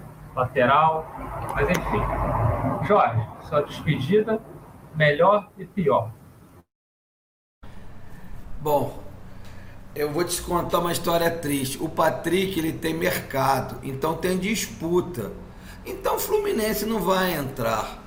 Eu devia de ir lá, bater lá no Inter e falar, olha só, quando você quis, eu te liberei o Praxedes, né? Pô, agora vamos lá, corre, irmão, libera aí, vamos fazer uma jogada boa aqui e trazer o Patrick. Entendeu? Essas coisas. Mas como nós somos horríveis de negociação, péssimos de negociação para compra e venda de jogadores, não vai rolar. Não adianta. O Claudinha, vou te responder. O Mariano não vem porque os valores assustam. os valores assustam, é isso. Bom, é burro. Bom, o pior é claro e notório, ninguém vai tirar isso de mim em momento algum. O Wellington é baranga? É. O Casales é baranga? É. E aí a gente pode citar mais um monte aí de barangas. Todos contratados por quem? Pelo aval do Scout. Quem é o Scout? Paulo Ogione. Mas ele é ocupado sozinho? Não, porque ele está lá, porque permitem que ele esteja lá muitos anos sem um executivo que entrega numa empresa e que, e, e, e, é, que está numa empresa e não entrega nada. Então poderia ser ele também, poderia ser o Roger, que ele contratou, que é outra baranga, que não fez nada. Mas tudo isso não seria possível sem ele, sem ele, o venerável, o pequeno príncipe pavão, que além de presidente ocupa o cargo de diretor de futebol. Então, meu amigo, a baranga, como diria o querido Gerson, é a baranga é ele, venerável. Bote aí meu voto pro venerável. Não tem como não votar nele. Tá computado já. É, e a, a, parte boa, cara, como eu sou Xerei Futebol Clube, eu poderia falar que é o André, que é o, mas o André já ganhou do destaque do brasileiro, já tá com a pompa lá em cima, né, cara? Então não precisa. falar que é o Miguel, eu vou embora. Hã? Se você dizer que é o Miguel, eu vou embora. Não, o Miguel não deixaram jogar, mais um que mandaram embora, igual para Prachedes, que nem botaram o caminho não deixaram jogar. Eu podia falar para você que mesmo com o dedo no ouvido, poderia ter sido o Gabriel Teixeira, que por sinal, quando voltou, foi, foi o melhor jogo da carreira dele e se contundiu novamente. Eu poderia falar para você que foi o Martinelli, que a minha amiga Cláudia voltou. Eu poderia falar para você que foi o Luiz Henrique, um cracaço. Cara, acho que a Cláudia voltou foi do Luiz Henrique, né? Desculpa. Ela falou do Martinelli, mas votou no Luiz Henrique. Poderia. Eu poderia falar para você que foi o Matheus Martins que não deixam jogar, ou mesmo o Alas que entrou em um minuto e deu uma. Olha o venerário aí. O venerário já espetando o Jorge aí, ó. O Jorge travou, você vai voltar.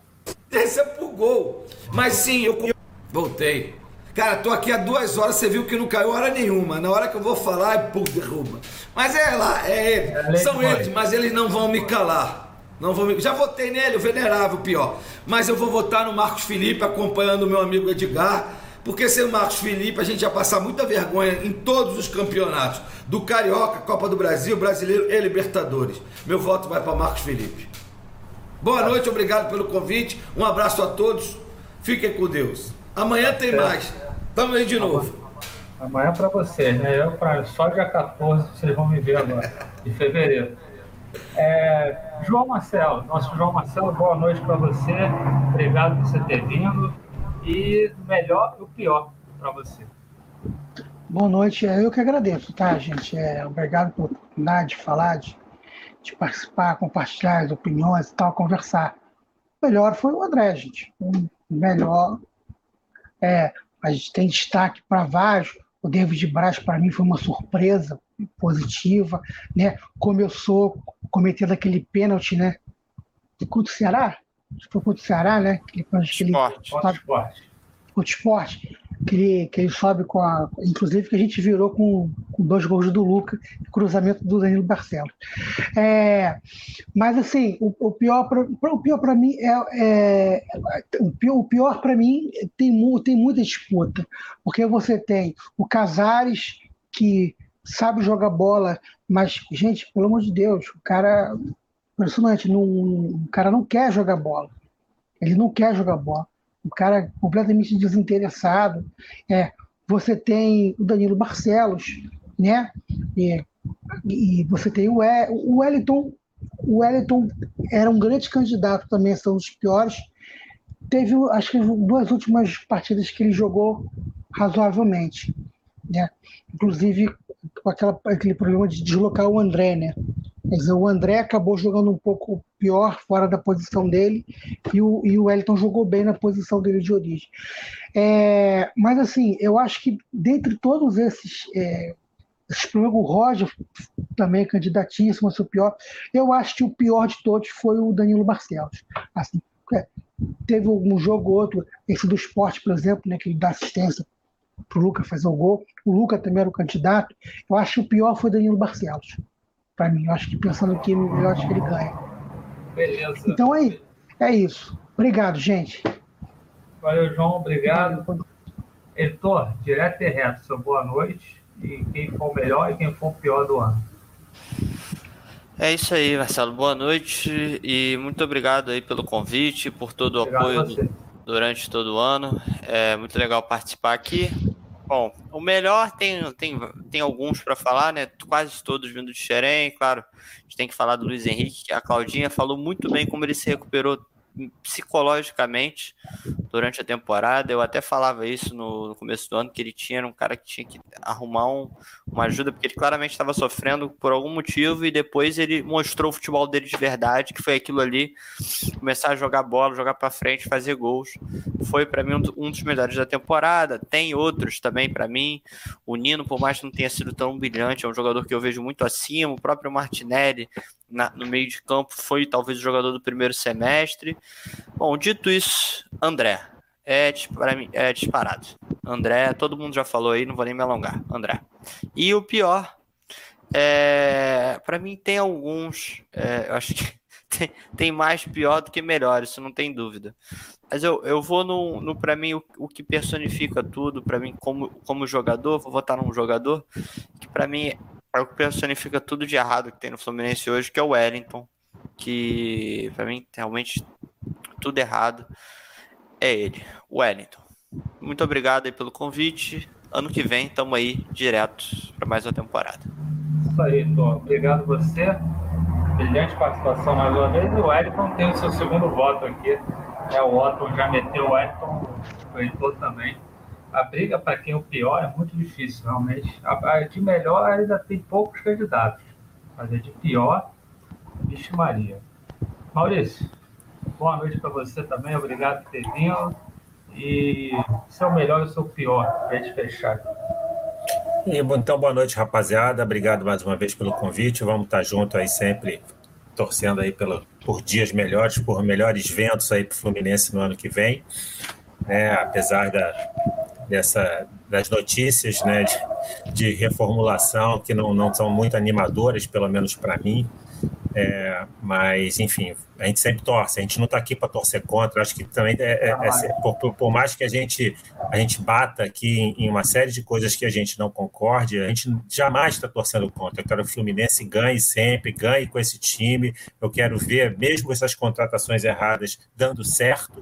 Né? Eu lembro que quando o Fluminense contratou Renato Gaúcho em 95, eu fiquei uma arara, você não conseguia entender aquela contratação e, e deu no que deu. Né? Então, enfim, tem, o futebol às vezes te, te, te, te, dá umas rasteiras e eu espero que a gente tenha que, nós, que a gente que está aqui falando essas coisas, ainda que, que a chance de receber uma rasteira é, é muito pequena, né? Então, mas, mas a gente torce. Então, sendo de indo direto aí para votação, eu, de fato, para ser justo, eu realmente vejo assim, o jogador que mais me encantou jogando é, no Fluminense esse ano.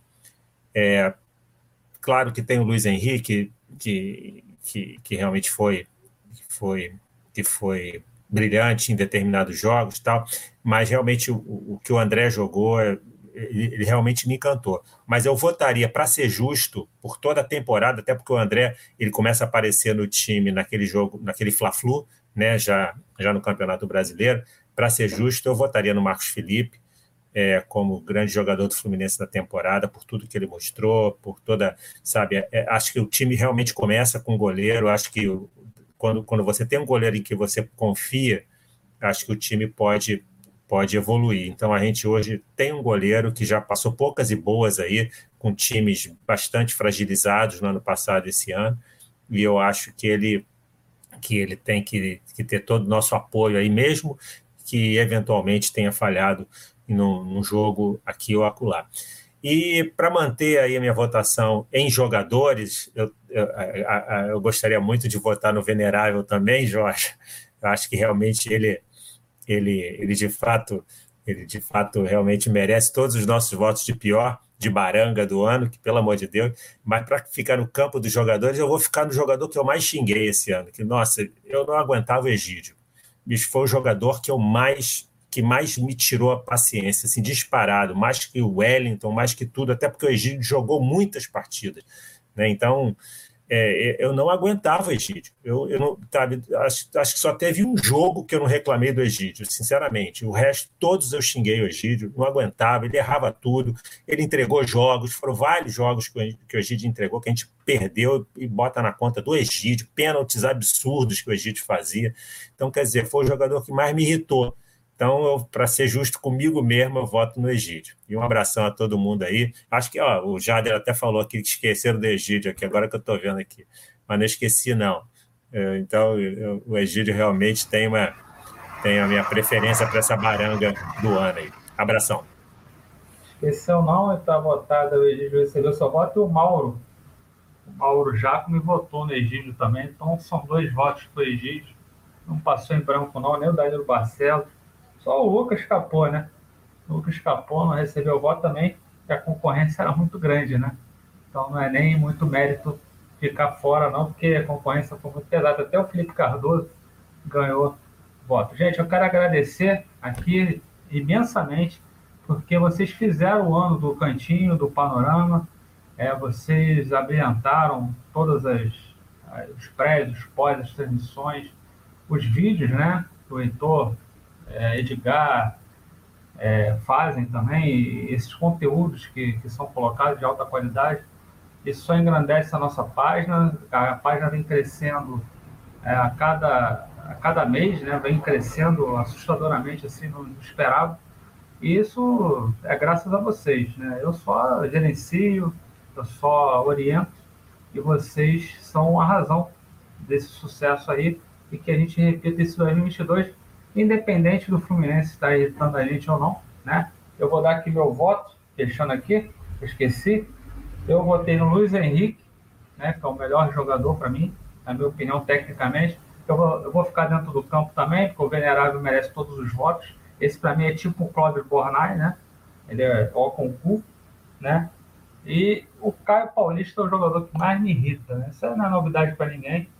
Eu já confidenciei isso várias vezes, então o Caio Paulista para mim, é o pior jogador do ano, com a concorrência do Felipe Cardoso. Mas como o Felipe Cardoso foi embora, vou botar o Caio Paulista. Bom, gente, quero agradecer mais uma vez, obrigado a todo mundo. Estamos fechando o balanço de 2021. Vejo vocês, conteúdo do Cantinho, novos, inéditos, só 14 de fevereiro. A gente deve voltar com as transmissões. Dia 23 tem jogo com o Bangu, 23 de janeiro. E aí o Panorama volta, mas o Cantinho volta com a sua programação dia 14 de janeiro, dia 14 de fevereiro, tá bom? Obrigado, gente. Até nessa, até, até a próxima. Saudações tricolores.